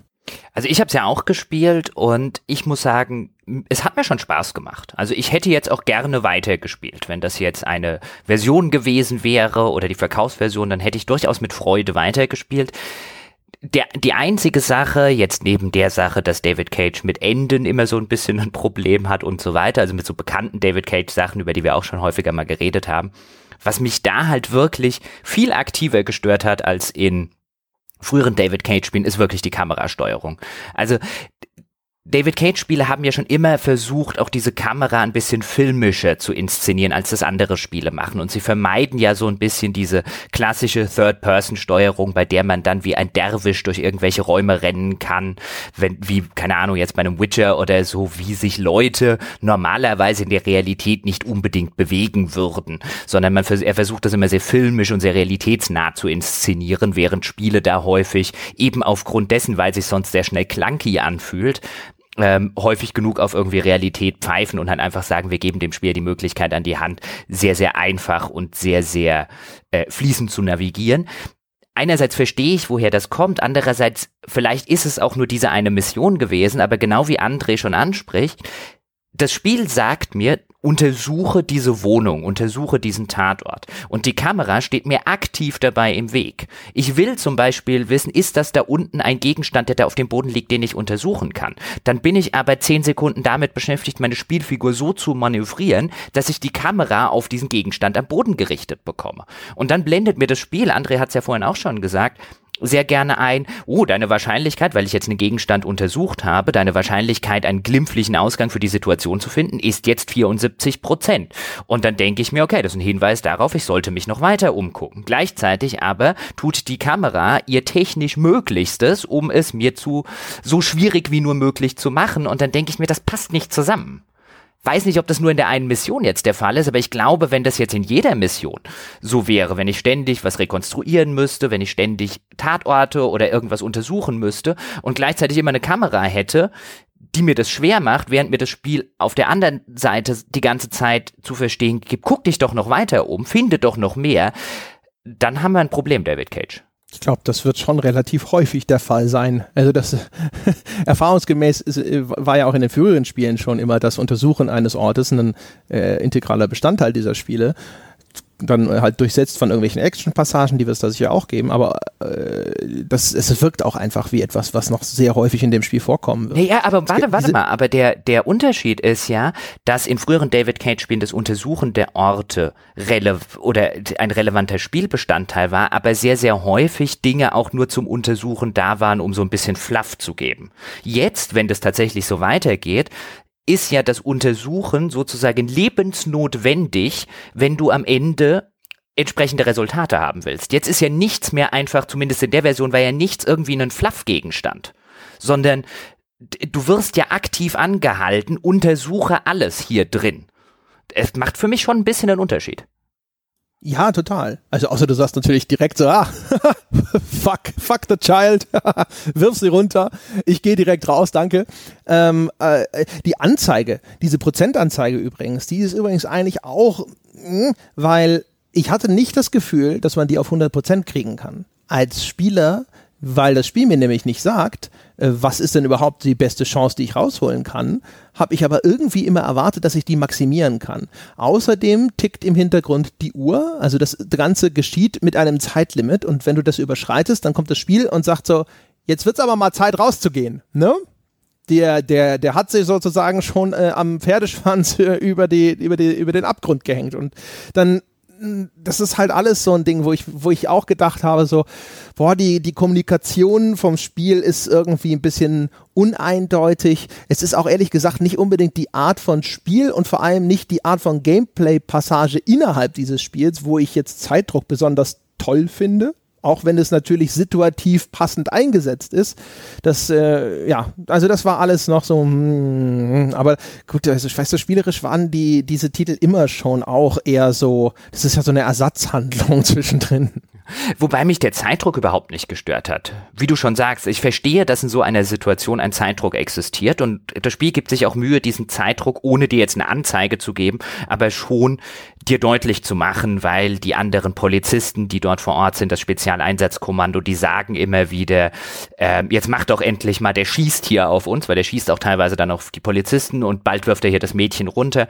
Das erscheint mir schon sinnvoll, aber wenn du dann halt eben diese, diese Spielmechanik hast, die aktiv von einer Kamera behindert wird, dann ist es halt problematisch. Also wenn du mir diese Zeitdrucksituation schon gibst, dann musst du mir auch die Möglichkeit oder den Eindruck geben, dass ich sie innerhalb dieses Zeitlimits so gut lösen kann, wie es da, wie es eben geht und nicht dastehe und mir dann am Ende denke, okay, jetzt ist meine Zeit abgelaufen, aber ich war gerade eine halbe Minute damit beschäftigt, die Kamera auf dieses blöde Tonband auf dem Boden zu justieren. Mhm. Ansonsten mal gucken. Bisschen Polish kann es auch noch gebrauchen. Einige von den Hotspots haben nicht richtig gut reagiert. Einige von diesen Gesteneingaben, die die Spiele von David Cage auch schon immer gerne verlangt haben, so mit Viertelkreis zum Aufheben und so, die hat es nicht gut erkannt. Aber das sind Sachen, die von denen gehe ich sehr schwer davon aus, dass sie das bis zum Release locker behoben haben. Aber ja, also es war halt, irgendwie zieht es mich doch immer wieder rein, weil das dieses, diese sehr filmische Anmutung und auch das, was du zum Beispiel gerade beschrieben hast, dass halt um dich rum auch immer so eine sehr filmische Szenerie abläuft mit diesen Soldaten, die da auch in Stellung gehen und sowas, das fasziniert mich immer. Wenn der mal ein Spiel macht, wo ich die Story geil finde, finde ich den, äh, das, das David Cage Spiel bestimmt super. Das hat mich jetzt auch wieder so ein bisschen angefixt, aber äh, keine Ahnung, aber das ist jetzt eher so die böse Vorahnung aufgrund vorangehender Erfahrungen, warum ich weiterhin skeptisch bin und nicht so sehr wegen dem, was da präsentiert wurde. Es gab nur nichts, wo ich jetzt drauf deuten könnte und sagen könnte, das äh, gibt mir jetzt einen Eindruck, wo ich denke, diesmal wird alles anders. Huh, das war viel Zeit für Detroit. Aber das ist auch einer der großen Titel am Sony-Stand. Viele der auf der E3 gezeigten großen Sony-Marken, sagen wir so ein Days Gone, sagen wir God of War, waren am Sony-Stand nicht zu sehen. Da gab es auch keine Neuigkeiten in Köln. Wenn man da als Besucher am Stand ist, kann man Detroit anspielen, bis zum PlayStation VR, das neue Uncharted, was es rausgekommen ist, spielen. Viel Gran Turismo, waren jetzt nicht so die Hammer-Titel, aber sie hatten auch am Start Play Talk, wo ich im Vorfeld dem anderen gesagt habe, ich will mir unbedingt anschauen, ob es das neue Wonderbook ist. Das äh, sind äh, drei neue PlayStation 4 Spiele, die man mit dem Smartphone spielt. Ein viertes, That's You, ist bereits erschienen und kostenlos für alle PS Plus Mitglieder. Und die habe ich alle drei gespielt und naja, es ist ein bisschen wie Sonys Wonderbook, allerdings hat es ein bisschen mehr Potenzial. Ich bin allerdings sehr gespannt, inwiefern diese, ähm, war das Playtalk? Oder hieß das anders? Moment, ich habe es mir irgendwo aufgeschrieben. Ist das nicht Playlink? Play heißt es. Playlink, genau, Playlink. Ich weiß gar nicht, wie, wieso ich Talk. Ich glaube, es gibt irgendwas anderes namens Playtalk. Ähm, es sind praktisch äh, PS4 Download-Spiele, die man dann mit einem Smartphone stört. Für jedes Spiel gibt's dann sowohl im iOS Store als auch im Android äh, App Store eine, eine kostenlose App zum Runterladen, die erkennt dann die Konsole im lokalen Netzwerk und bis zu sechs Spieler können mitspielen. Da habe ich drei Dinge ausprobiert, ganz kurz. Das eine ist Hidden Agenda, das ist die interaktiver Kopfthriller von Supermassive Games, den Leuten hinter Until Dawn und hat doch all die Stärken, das heißt eine interaktive Story, viele Auswahlmöglichkeiten. Da ist, sind so, ist ein Polizistenduo auf der Spur eines Serienmörders gewesen und du kannst dich halt entscheiden, teilen sie sich auf, gehen sie vorn rein, gehen sie hinten rein. Wie begegnen sie dem äh, dem Täter aggressiv oder vorsichtig und jede Menge Multiple-Choice-Entscheidungen, wo man nicht weiß, ob sie, welche Auswirkungen sie haben. Und so an sich ein solider interaktiver Thriller. Die äh, Smartphone-Steuerung erschien mir ein bisschen überflüssig, denn sie meinten auch, die, das Hauptspiel ist eher so ein gemeinsam genossener interaktiver Film, wo man halt eine Abstimmung machen kann und auch so Items hat, um Dinge jetzt zu entscheiden sofort, niemand anders darf das.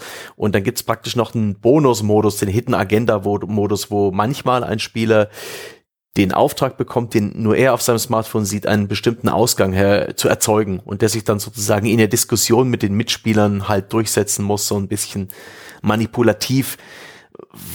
Diese Atmosphäre ist jetzt nicht aufgekommen beim Probespiel. Ich kann mir auch nicht vorstellen, dass das wirklich wie in den Promo-Videos oder wie in der Fantasie der Spieldesigner ähm, dass sich das eine Gruppe Leute wie ein Film anguckt, mitdiskutiert und daran so viel Spaß hat, dafür wirkte das jetzt nicht mitreißend genug oder interessant genug, aber es war ein nettes Proof of Concept, weil man da einen praktischen Mauscursor mit dem Smartphone gesteuert hat und das wirklich praktisch in Echtzeit. Das hat mich überrascht, dass man über diese Netzwerkverbindung äh, durch die App praktisch solche Spiele live steuern konnte.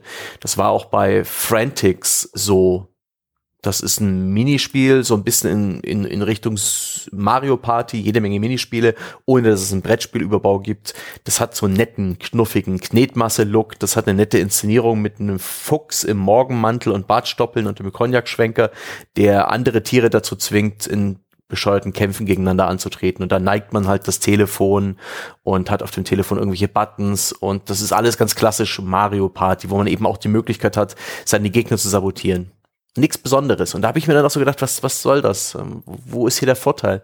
Alle Eingabemöglichkeiten habe ich auch mit dem Controller. Das habe ich denen auch gesagt. Auf dem Controller kann ich auch swipen. Der hat auch einen Gyrosensor drin. Was soll das? Und was ist PlayLink eigentlich? Ist das eine Schnittstelle? Ist das äh, eine Marke? Und sie meinten, na ja, es ist eher eine Idee. Sony will eben auch den, den Nichtspieler an die Konsole. Äh, Sony will damit Spieler ansprechen, die bereits durch den Controller ein bisschen abgeschreckt sind, die das nicht können, die das in die Hand nehmen wollen, aber jeder kann ein Smartphone bedienen. Dafür funktionierten diese Spiele auch ganz nett. Auch das letzte Wissen ist Macht, ein wirklich schön inszeniertes Quiz mit schönen Ideen, wo man sich seinen Avatar mit zum AR-Modus individualisieren kann, äh, wo man dann eigene Körperteile anschrauben kann. Wirklich schön gepolished und so weiter. Ähm, aber jetzt nichts, wo ich mir vorstellen kann, dass das äh, wirklich zündet als Konzept. Ich kann mir vorstellen, dass es wie Wonderbook halt eine erste Serie gibt oder diese ganzen Move-Party-Spiele und dann war's das. Ähm, ich habe sie auch gefragt, wie groß ihre Apps sind. Da waren sie erstaunlich nervös und meinten, ja, wir versuchen es unter 100 Megabyte zu schaffen.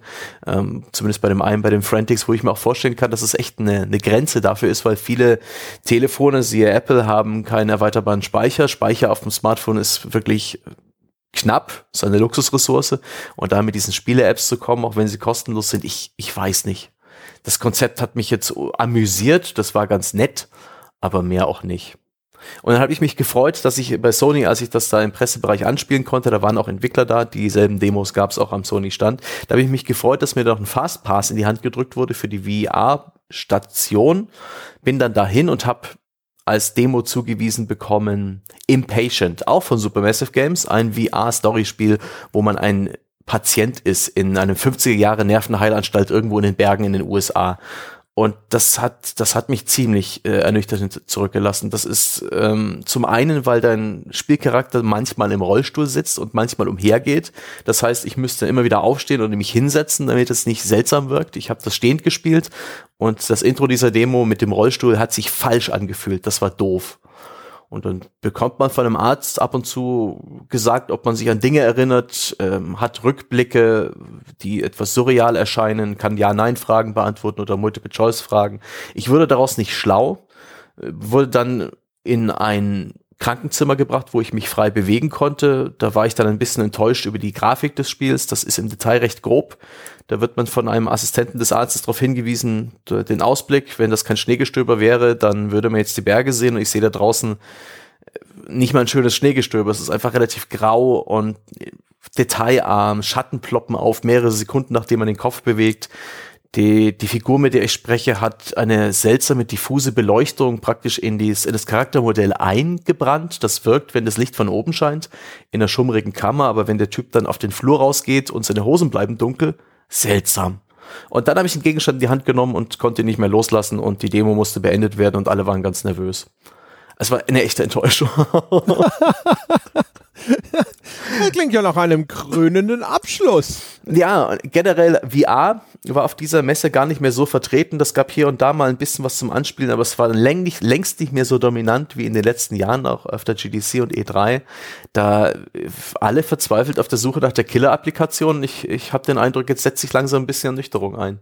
Immerhin bei der DEFCOM, bei der äh, Entwicklerkonferenz im Rahmen der Gamescom, war der Vortrag voll, äh, wo ein Entwickler über seine Fehler mit VR berichtet hat und wie man, äh, was man alles falsch machen kann, wenn es um die Bewegung in virtuellen Raum geht das war ausgebucht. Also es wird nach wie vor äh, entwickelt und es gibt nach wie vor ein großes Interesse. Ich habe auch mitbekommen, dass nach wie vor deutsche Entwickler da was dazu herstellen, aber es scheint alles bloß auf kleiner Flamme zu laufen. Da war nichts Großes dabei. Ich finde so, find vor allen Dingen ganz interessant, weil du jetzt schon die DEFCON angesprochen hast, also die Entwicklerkonferenz, wo wir einen Tag bevor die Gamescom losging, auch dort waren, uns ein paar Vorträge angeguckt haben, bisschen Networking betrieben haben, bisschen geguckt haben, dass wir Gäste für den Podcast bekommen und so weiter und so fort. Wenn man dort mit Entwicklern, auch später bei so Abendveranstaltungen, beim Abendessen mit Entwicklern gesprochen hat, gut, das sind dann jetzt meistens dann natürlich deutsche Entwickler, bei denen ist VR überhaupt kein Thema. Und wenn man mit denen über VR redet, dann ist mehr oder weniger häufig der Konsens, den man dann raushört, ist ein ich glaube nicht, dass sich das in absehbarer Zeit, dass das durch die Decke geht. Das ist so das, was man aus der, zumindest aus der deutschen Entwicklerszene immer wieder hört und auch auf, jetzt auf der Gamescom gehört hat.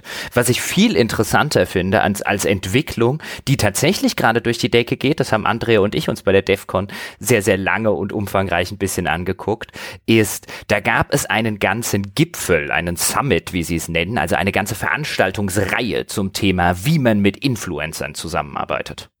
Haha, ja. Ah. Oh ja, das ist, Aha, wir wussten das gar nicht. Wir haben uns das, also wir, wir waren ja erst in diesem Talk von diesem ehemaligen EverQuest-Designer, von dem wir alle uns einig waren, dass er wahrscheinlich betrunken auf der Bühne war. Zumindest klang er so, als er sprach. Und da sind wir dann nach 20 Minuten raus, weil ich gesagt habe, ich gehe jetzt hoch zu diesem Influencer-Marketing. Vielleicht gibt's da irgendwelche skandalösen Enthüllungen oder so. Dann kamen wir da rein nach, nach einem, äh, in einen Talk, der über eine Stunde angesetzt war. Und nach 20 Minuten, und er war anscheinend schon rum, da war schon die letzte Fragerunde und die war auch schon durch. Und dann, wir saßen da und, und er so, ja, okay, danke, tschüss. so, äh, okay. Und dann sind wir so ein bisschen da kleben geblieben und haben uns ein paar von diesen Vorträgen angehört. Und äh, das war tatsächlich ganz interessant, das mal so zu hören, wie so die Industrie über die viel besungenen Influencer spricht. Ähm, und da waren halt dann Leute, die, also es war eigentlich eine, eine Kaffeefahrt für Entwickler, weil da vorne waren lauter Leute, die Firmen vertreten haben, die dir Zugang zu den Influencern versprochen haben oder eine bessere äh, Metrik oder eine bessere Hilfe für die Auswahl. Was ich interessant fand, war zum Beispiel der eine Typ, der erzählt hat, dass es viel effektiver ist, deine Werbung über ganz viele kleine Kanäle zu streuen, weil die natürlich erstens viel billiger sind und weil die angeblich auch eine bessere Klickrate haben, als ein, zwei richtig große Influencer äh, zu bezahlen.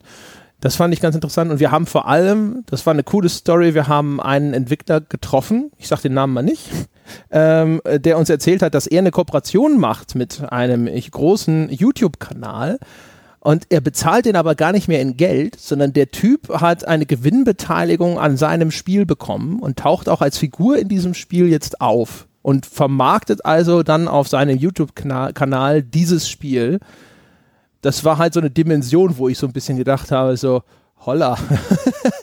Wir haben ja, früher gab es ja noch so Diskussionen, ob ein Influencer sozusagen auch als Journalist gelten dürfte oder nicht. Also das ist dann zumindest ab dem Punkt, glaube ich, endgültig erledigt. Ja, mein Gott, dieses äh, Valnor Rock oder wie das hieß, dieses Spiel von Gronk und Sarazar, es war auch auf der Messe vertreten. Ich habe es nicht gesehen, aber ähm, ja, sie machen inzwischen ihre eigenen Spiele sogar. Ja, wenn es wenigstens ihre eigenen Spiele sind. Ich weiß natürlich jetzt nicht, wie das auf dem, äh, dem betreffenden Kanal hinterher, ich hoffe, es wird dann auch sehr eindeutig gekennzeichnet, aber dass jemand dann da steht und äh, für, über dieses Spiel spricht und aber weißt du, dass du, also wenn du halt selber am Umsatz oder beteiligt bist, ist halt schon nochmal was ganz anderes, als wenn dir jemand einmalig äh, irgendwie, keine Ahnung, 50.000 Euro hm. oder was auch immer die, ne? Da hatte ich übrigens abends mit einem dieser Leute, die du gerade angesprochen hast, also die für diese Firmen arbeiten, die besseren Zugang zu den Influencern oder bessere Metriken für die Influencer versprechen, habe ich mich dann abends mit äh, einem dieser Mitarbeiter unterhalten und der wollte dann oder hat dann gesagt, wir seien ja auch Influencer, weil wir über diesen Begriff so ein bisschen gesprochen haben und ich habe mich die ganze Zeit so ein bisschen gewehrt. Nein, nein, ich bin kein Influencer. Und ja doch, aber ihr beeinflusst ja auch, also der hat es so auf der semantischen Ebene diskutiert, ihr beeinflusst ja auch durchaus die Meinung eurer Hörer und so weiter und so fort. Gut, in der Hinsicht ist dann jeder ein Influencer, aber ich habe das halt auch genau als Gegenbeispiel genommen. Nein, nein, nein, nein, nein, ich bin nicht am Umsatz eines Spieleherstellers beteiligt. Und wenn ich jetzt tatsächlich zum Beispiel Werbung auf meinem Twitch-Kanal oder so laufen lasse, zu dem Spiel, das ich da vielleicht gerade am Twitchen bin, über diesen Anbieter, mit dem ich jetzt gesprochen habe, dann geht es natürlich noch nicht in diese Dimension, die jetzt André an dem einen Beispiel genannt hat, wo dann wirklich jemand unmittelbar am Umsatz beteiligt ist, aber es geht in diese Richtung. Und da hört halt, finde ich, der Journalist auf und beginnt der Influencer. Und so hatten wir dann halt so ein bisschen die Diskussion, ob ich das nicht zu engstirnig sehe. Und ich saß die ganze Zeit davon, nein, tue ich nicht. ich hätte halt auch, würde es auch einfach grundsätzlich schon mal, ich glaube, es ist halt falsch, weil das ein Begriff ist, der ja erfunden wurde, um eine ganz besondere Sorte Medienschaffenden zu bezeichnen, nämlich eben die Leute, die große Kanäle auf Twitch, auf YouTube oder sonst irgendwo haben. Und ähm, aber äh, wo halt auch das Bild, das man im Kopf hat, äh, verbunden ist mit eben den Menschen, die diese Let's Plays betreiben oder sonst was. Also es, es, geht um Enthusiasmus, es geht eher um Entertainment, es geht auf gar keinen Fall um irgendeine Art von kritischer Berichterstattung. Also das ist nicht das, was man mit dem Begriff des Influencers verbindet und es ist auch, ehrlich gesagt, wenn ich mir anschaue, wie darauf auf dieser, darüber äh, auf dieser Konferenz diskutiert wurde, es ist ganz sicher nicht das, was die Leute im Kopf haben, die dort irgendetwas buchen wollen. Also dass, dass dort eine eine unkritische und, und, und werbende Berichterstattung stattfinden wird über ihre Produkte, das war, war auf dieser Konferenz gesetzt. Also das war in den Vorträgen eindeutig erkennbar. Das war nicht ein, du musst aber auch gucken, dass du dir den aussuchst, der dann hinterher nicht sagt, dass dein Spiel scheiße ist oder sowas. Das war, das kam ihnen nicht in den Sinn. Das war die, dass die Grundvoraussetzung war im Grunde genommen zu sagen, so, hey, das ist viel besser äh, weil und es ist auch günstig und sowas, ja, und du musst dir halt keine Sorgen machen wie bei Spielepresse oder sonst irgendwas, das dann hinter dir selber ein Ei gelegt hast. Ich glaube, der Influencer wird auch anders gesehen von der Industrie, als es sich selber gerne vorstellt, denn ich war erstaunt darüber, wie datengetrieben das läuft, wie wenig wert der einzelne YouTube-Kanal ist, sondern viel, viel wichtiger ist, wo er sich einsortiert, äh, was die Datenanalyse äh, belegt zu dem jeweiligen Spiel, ob dieser Kanal bezüglich seiner Videos, seiner Keywords und so weiter dafür geeignet ist oder nicht. Das fand ich interessant, dass er, dass es dann doch so, ja, in dieser Masse an YouTube-Kanälen und Twitch-Streams inzwischen die einzelne Person eigentlich nicht relevant ist, sondern eher das, das, äh, der Datenfingerabdruck seines Kanals, ob der relevant ist für den Werbetreibenden oder nicht. Es war, gab ja auch diesen einen Vortrag, bei dem es dann darum ging, dass Spieleentwickler und Firmen in einem, in einer Talkrunde zusammen mit einem Influencer, der die moderiert hat, über ihre Erfahrungen mit Influencern sprechen. Und André und ich in unserem jugendlichen Leichtsinn dachten ja, naja, die sprechen jetzt über ihre Erfahrung im Influencer-Marketing. Und da sagt vielleicht auch mal jemand, okay, da haben wir einen Fehler gemacht oder da war der Influencer nicht die richtige Wahl oder sonst irgendwas. Aber es war halt wieder Kaffeefahrt trifft es echt gut. Eine reine Werbeveranstaltung und relativ früh habe ich gesagt, äh, ich muss jetzt hier sofort rausgehen, das ist mir zu viel Bullshit-Bingo. Weil da haben sie halt wirklich auch noch so die Testimonials der Entwickler, die sich dann hingesetzt haben und sowas erzählt haben wie, wir arbeiten gerne mit Influencern zusammen, denn unsere Spiele machen Spaß und lassen sich sehr einfach spielen. Und das ist dann so der Moment, wo ich, I'm out of here. Das Schlimme ist, dass es nicht, dass es noch nicht mal wirklich hart paraphrasiert. Das ist wirklich das, was die junge Frau von Entwickler, keine Ahnung welcher Name, gesagt hat. Also das ist keine zynische Zusammenfassung von ihr. Das ist mehr oder minder genau das, was sie gesagt hat. Und ähm, ich bin dann noch, ich glaube, zehn Minuten länger drin geblieben, weil du bist das, die war ja so die zweite in dieser Vorstellungsrunde und dann ist, hast du ja gesagt so, okay, fuck it, ich gehe, das höre ich mir nicht an. Und ich habe mir gedacht so, na komm, da sind noch sechs Leute in dem Panel, äh, mal gucken, was die so alle sagen die werden ja, auch das äh, zum Thema jugendlicher Leichtsinn, die werden ja jemanden in dieses Panel gesetzt haben, der die Sache auch ein bisschen kritisch sieht. Man setzt solche Panels ja normalerweise als Organisator so zusammen, dass da auch jemand mal eine Meinung äh, repräsentiert, die ein bisschen konträr ist zu dem, was äh, die anderen fünf zumindest sagen. Aber erstens ging das da so weiter, ja, also ein reines Wankfest sozusagen und ähm, auch sonst, also es war eine, eine, eine, eine ganz eigenart großartiges Ding, weil es war ja also so eine Panel-Diskussion. Wer noch nie auf so einer Entwicklerkonferenz gewesen ist, das ist, da werden halt normalerweise, keine Ahnung, werden halt fünf oder drei oder sonst so viele Barhocker irgendwo auf eine Bühne gestellt. Und dann kommen verschiedene Leute, die über ein Thema diskutieren miteinander und eben, wie gesagt, verschiedene äh, Perspektiven auf dieses Thema repräsentieren, verschiedene Informationen dazu präsentieren und so weiter. Und dieser Talk war beschriftet als From the Trenches oder sowas. Also es war so aus dem Schützengraben, ne, Erzäh Erzählungen direkt aus von, von der Front sozusagen sozusagen dieses Influencer-Marketings. Und aber was dann ta tatsächlich sich abgespielt hat, war äh, eine Firmenwerbung gefolgt von einem äh, einer, einem Streichelzoo für, mit, warum Influencer-Marketing cool ist und warum das toll ist und warum man das machen sollte. Und da habe ich auch gedacht, so, ja, gut, ja, dann, dann gehe ich das, jetzt auch das mal. Das war so ein Billy Madison-Moment. Everyone in this room is now, having, is now dumber for having listened to it. I award you no points and may God have mercy on your soul.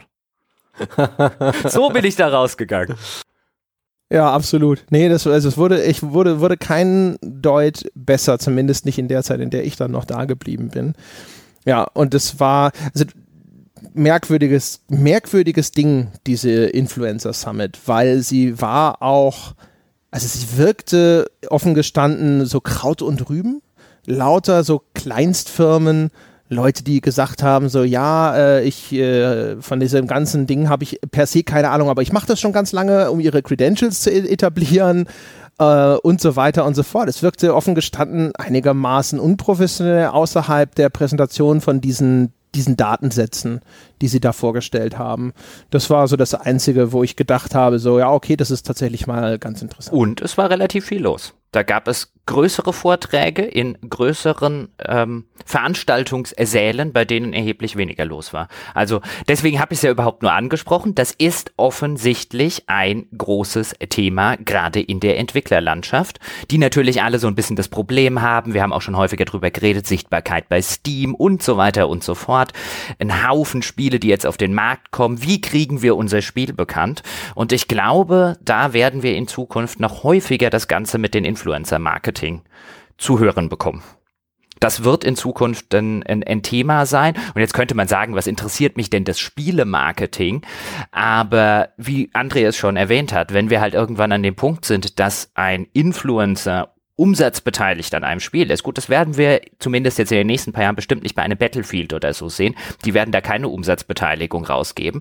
Aber bei irgendwelchen, in ein paar Jahren, bei irgendwelchen Mittelklasse-Spielen, vielleicht aus dem Double-A-Bereich, wenn die da eine Möglichkeit oder sehen. In der ganz spitzen Nische wenn es da um so Simulatorspiele geht oder irgendwelche Hardcore-Simulationen und solche Geschichten, wo es dann auch YouTube-Kanäle gibt, die sich extrem damit befassen. Ich kann mir vorstellen, dass da sowas am eher auftaucht als im Mainstream-Bereich. Das gibt's ja jetzt heute schon. Es gibt ja zum Beispiel diesen ganz bekannten deutschen Kanal Writing Bull heißt der, glaube ich, der auch häufiger auf der GameStar stattfindet. Der gilt ja wahrscheinlich in dieser Nische oder gilt es tatsächlich ebenfalls als ein Influencer?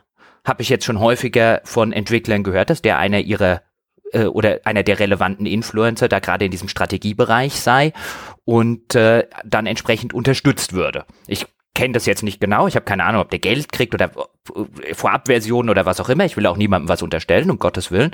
Habe ein paar Videos von ihm geguckt, gucke die eigentlich auch ganz gerne. Aber das ist jetzt auch so ein klassischer deutscher Influencer in einem äh, Nischensegment. Ja, kann ich ganz kurz sagen, dass ich den aber für sehr integer halte. Das ist ein äh, Hörfunkjournalist. Mit dem habe ich bei, bei der GameStar zusammengearbeitet, weil er in dem GameStar YouTube-Netzwerk war. Das ist ein cooler Typ. Auch sehr besonnen, bisschen älter und so. Also da würde ich mir jetzt ehrlich Nee, ich, ich, ich wollte, wollte, wollte da nicht nachsagen, ich, um Gottes Willen. Deswegen, ich habe es ja extra, extra gesagt, ich will mir jetzt nicht in irgendeiner Form irgendwas unterstellen. Kenne ihn da auch nicht ja. persönlich.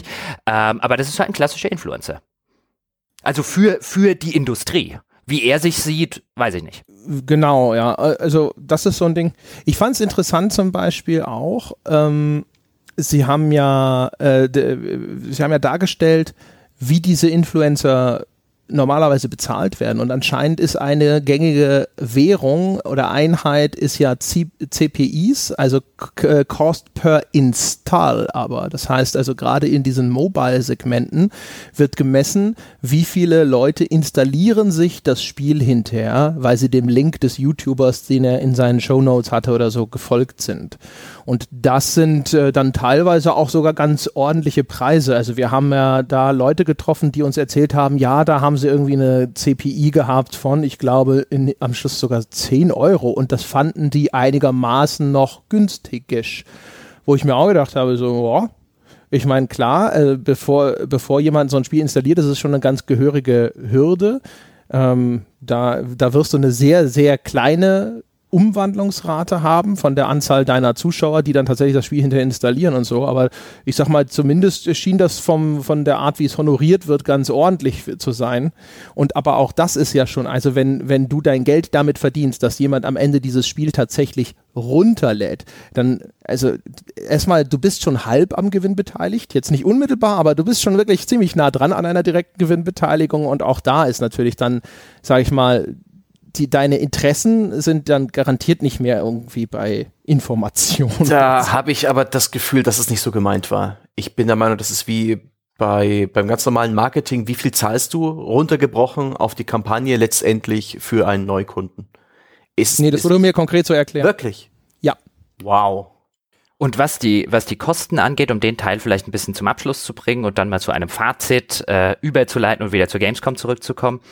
Ähm, ich habe dann auch mit jemandem noch abends dann gesprochen, auch ebenfalls wieder über diese Sache, die André gerade angesprochen hat, nämlich über diese ja Cost, äh, äh, über die Kosten pro Installation. Also wie viel gibst du aus in diesem Marketing pro Installation? Und auch weil mir da zum Beispiel 10 Euro auch relativ hoch vorkommt. Also dass ich erstmal 10 Euro als Hersteller zuschieße, nur damit der Influencer dafür sorgt, dass ein Mensch mein Spiel installiert und dann wurde mir zumindest anhand eines, ich sage jetzt mal Sammelkartenspiels, ich sage nicht welches, aber anhand eines Sammelkartenspiels erklärt, dass für den Hersteller des Sammelkartenspiels jeder Nutzer einen Wert von 80 Euro habe.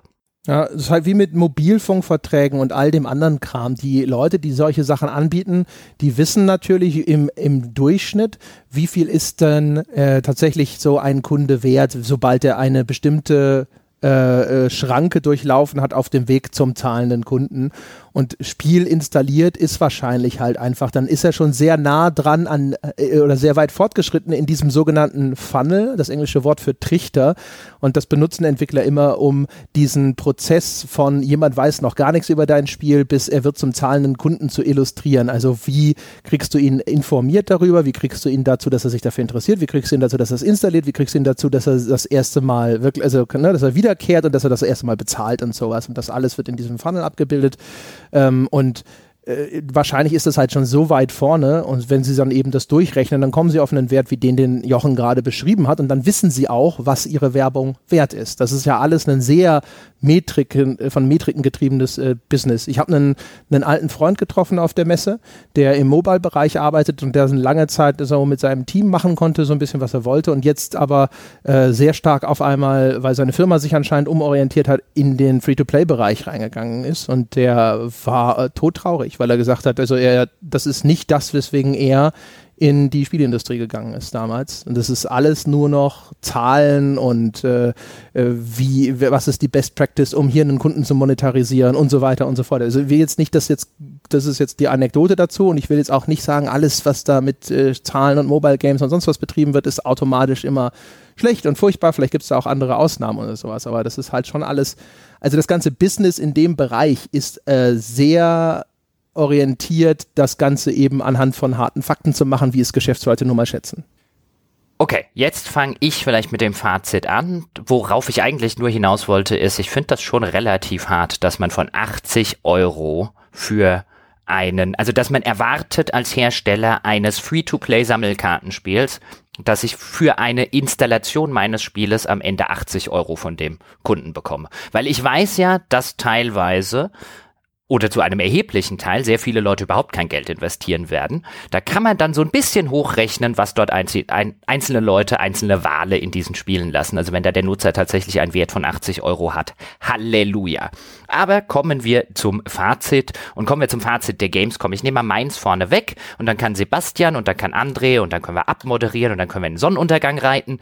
Ich fand das, wir haben es ja am Anfang schon gesagt, eine erheblich spannendere und interessantere Gamescom als die zum Beispiel im letzten Jahr. Ich habe einige Spiele, auf die ich mich jetzt durchaus freue, wie zum Beispiel ein Anno. Ich freue mich auch durchaus ein bisschen auf ein neues Age of Empires, beziehungsweise ich finde die beide sehr, sehr interessant. Ich werde sehr gespannt die weitere Entwicklung verfolgen habe jetzt auch durchaus nicht die Lust verloren an einem Assassin's Creed oder an einem Detroit Become Human. Das Einzige, was mich halt wirklich ernüchtert hat, war South Park. Ansonsten hatte ich den Eindruck, das war so eine Messe, die so ein bisschen wieder das geboten hat, was finde ich so eine Gamescom bieten sollte. Nicht nur interessantes Zeug zum Spielen auf dem Showfloor, sondern auch wenigstens ein oder zwei interessante Stories bei Neuankündigungen. Das gehört irgendwie ein bisschen dazu. Die ganze Messe ohne die Anno-Geschichte, die ganze Messe ohne die Age of Empires Geschichte wäre eine langweiligere Messe gewesen. Und ich glaube, da können sich der ein oder andere Hersteller vielleicht ein bisschen eine Scheibe abschneiden nicht alles auf der E3 ankündigen. Vieles geht dort auch einfach unter.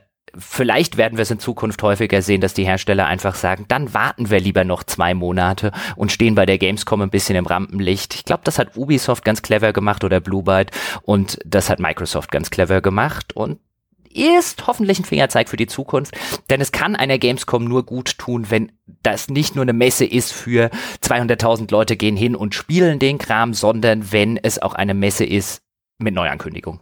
Sebastian, er wollte das Du. Ja, ich war hab gerade angesetzt dazu, hab noch eine kleine Denkpause eingelegt. Ich stimme dir grundsätzlich zu, dass es von den Stories her eine tolle Messe war. Ich bin auch der Meinung, das ist eine, die ich jetzt in der Nachbereitung vom Nachholen der neuen Trailer, der Gameplay-Szenen, der Spielberichte von zu Hause aus, wo ich wirklich viel mitbekommen habe. Es ist eben nach dem Schritt der Erstankündigung auf der E3 gibt's halt zu vielen Spielen neue Trailer, neue Gameplay-Szenen, neue Erkenntnisse und News und Ankündigungen.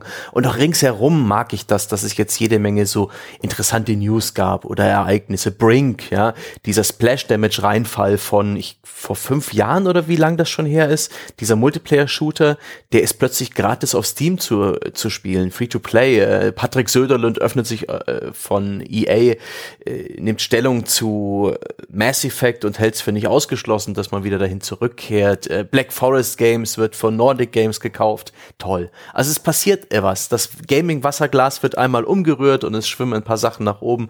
Ich glaube auch, dass es für Besucher eine echt gute Messe ist. Es mag jetzt nicht jede Demo so richtig dies Anstehen wert sein, aber was ich gelesen habe von Leuten, sind sie super happy mit zum Beispiel Super Mario Odyssey, äh, auch wenn das zugegebenermaßen nicht gut einsehbar ist am Stand, aber es gibt halt jede Menge zu sehen und auch ich bin mal in diese Halle gegangen, ich glaube, das war die fünf im Untergeschoss, bin mir nicht ganz sicher, wo jede Menge Indie-Spiele waren und auch so etwas abseitigere, kleinere Hersteller. Das war ein interessanter kleiner Spaziergang. Eine Stunde lang an Dauerfeuer aus jedem erdenklichen Pixel-Look und Indie-Spielkonzept. Ich konnte mir kein einziges merken. Es war einfach nur eine unendliche Masse an, an Indie-Spielen, an Mobile-Games, an irgendwelchen äh, südostasiatischen Free-to-Play-Rollenspielen, die vor allen Dingen mit Cosplayerinnen und mit sehr vielen äh, weiblichen Spielcharakteren geworben haben, äh, wo inzwischen Hardware-Hersteller wie Rocket aus Hamburg ihren eigenen äh, MOBA-Echtzeit-Strategiespiel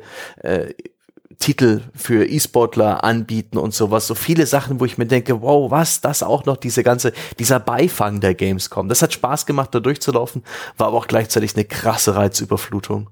Es ist, äh, ich hatte den Eindruck, ich bräuchte eigentlich fünf Tage, um allein in dieser einen Halle jedem, gerade der Indie-Entwickler, die damit viel Herzblut angereist sind, äh, genügend Aufmerksamkeit zu schenken. Und äh, das hat mich ein bisschen wehmütig gemacht. Und ich habe gemerkt, auf eine Gamescom zu fahren, nachdem man mehrere Monate vor allen Dingen in seiner eigenen Wohnung sitzt, ist was anderes, als äh, durch das Bootcamp einer hektischen Gamescom-Planung marschiert zu sein. Ich war deutlich mehr reizüberflutet und ein bisschen geplättet durch die Veranstaltung. Ich glaube, wir waren alle ziemlich fertig nach dem äh, einen Messetag, den wir hinter uns hatten, obwohl wir unser T Terminkalender ja eigentlich relativ leer war und wir jede Menge Freiheiten hatten. Nichts Gutes mehr gewohnt. Ah. Ich, ich weiß es nicht. Ähm also ich habe es ja schon gesagt, mir hat die Gamescom dieses Jahr wirklich gut gefallen. Das liegt vor allem daran, die Leute werden sich vielleicht fragen, so, aber André, du hast die ganze Zeit immer nur gesagt, das war scheiße, das war scheiße, was in aller Welt hat in dieser Gamescom gefallen. Ich bin da abgereist und ich hatte das Gefühl, shit, wir hätten länger bleiben sollen. Das hatte ich letztes Jahr überhaupt nicht. Letztes Jahr äh, waren wir nach vier Stunden an dem Punkt, wo Jochen und ich gedacht haben, so, äh, der Currywurststand ruft, ich höre ihn bis hier.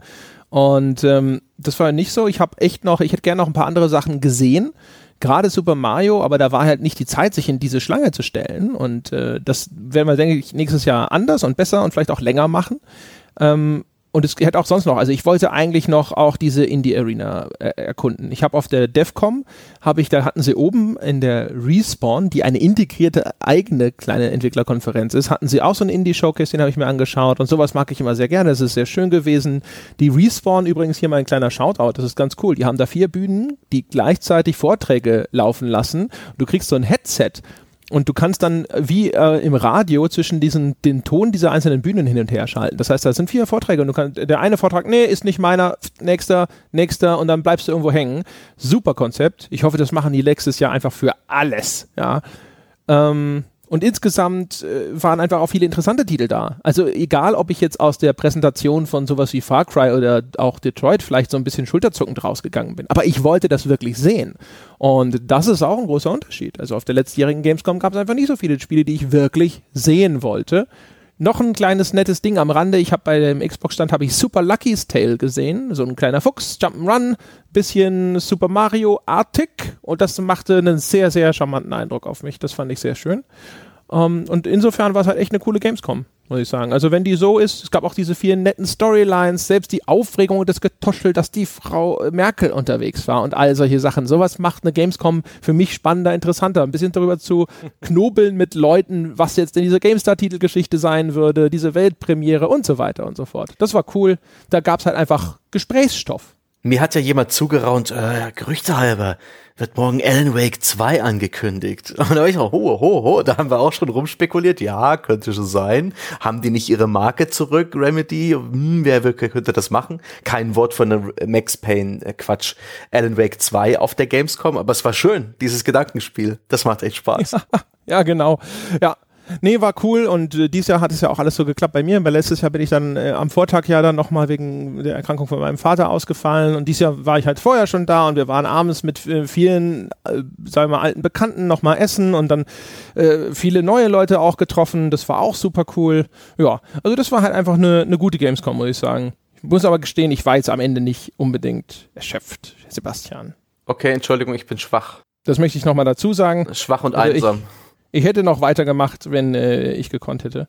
Ihr habt doch viel eher die Reißleine gezogen. Da bekomme ich dann irgendwann schon gegen 16.30 Uhr die SMS von äh, Jochen, dass wir uns am Ausgang treffen. Da war ich noch auf der anderen Seite der Messe.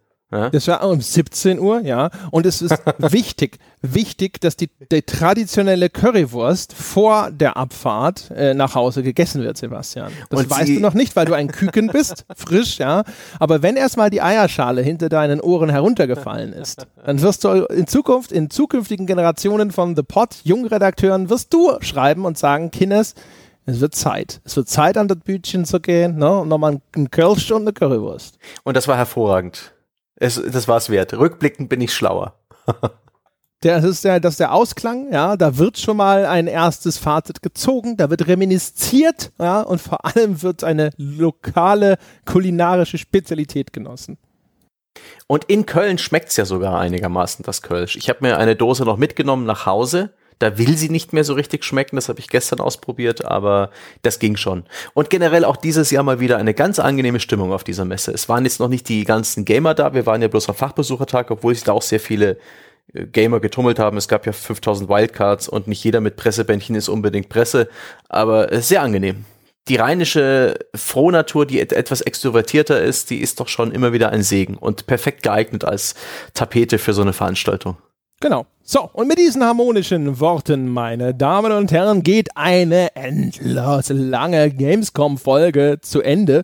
Ja, all die Menschen, die sich vorher gedacht haben, warum sind die denn nur einen Tag da, sind jetzt froh, denn wer weiß, wie lange dieser Podcast gegangen wäre, wären wir nicht schon am Dienstag abgereist.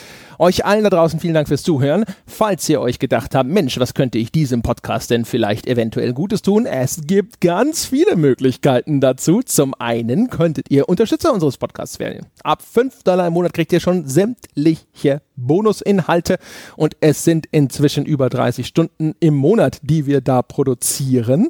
Außerdem helft ihr dem unabhängigen Journalismus weiter zu wachsen, zu existieren und zu blühen. Außerdem, wenn ihr sagt, nee, na, Geld ausgeben ist nicht so meine Sache, äh, meine Religion verbietet das, dann gibt es noch die Möglichkeit, uns einfach auf iTunes eine gute Bewertung zu geben oder uns einfach weiter zu empfehlen. Wir haben eigentlich so gut wie kein Marketingbudget, deswegen sind wir auf Mundpropaganda angewiesen. Dementsprechend ziehen Sie los und propagandern Sie, meine Damen und Herren.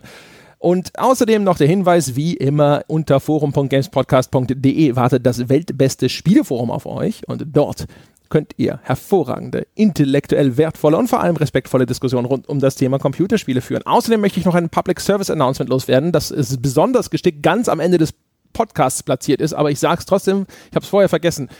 Ein Hinweis, weil wir es jetzt schon wieder gesehen haben, meine Damen und Herren, die Android-App Pocket Casts funktioniert nicht gut mit unserem Premium-Podcast-Modell bitte benutzen Sie, wenn Sie Bäcker sind, für Ihren RSS-Feed eine andere App oder greifen Sie auf eine der zahlreichen anderen Möglichkeiten zurück, diesen Podcast zu hören. Wir empfehlen für Android das Programm Podcast Addict, denn das wissen wir das funktioniert tadellos.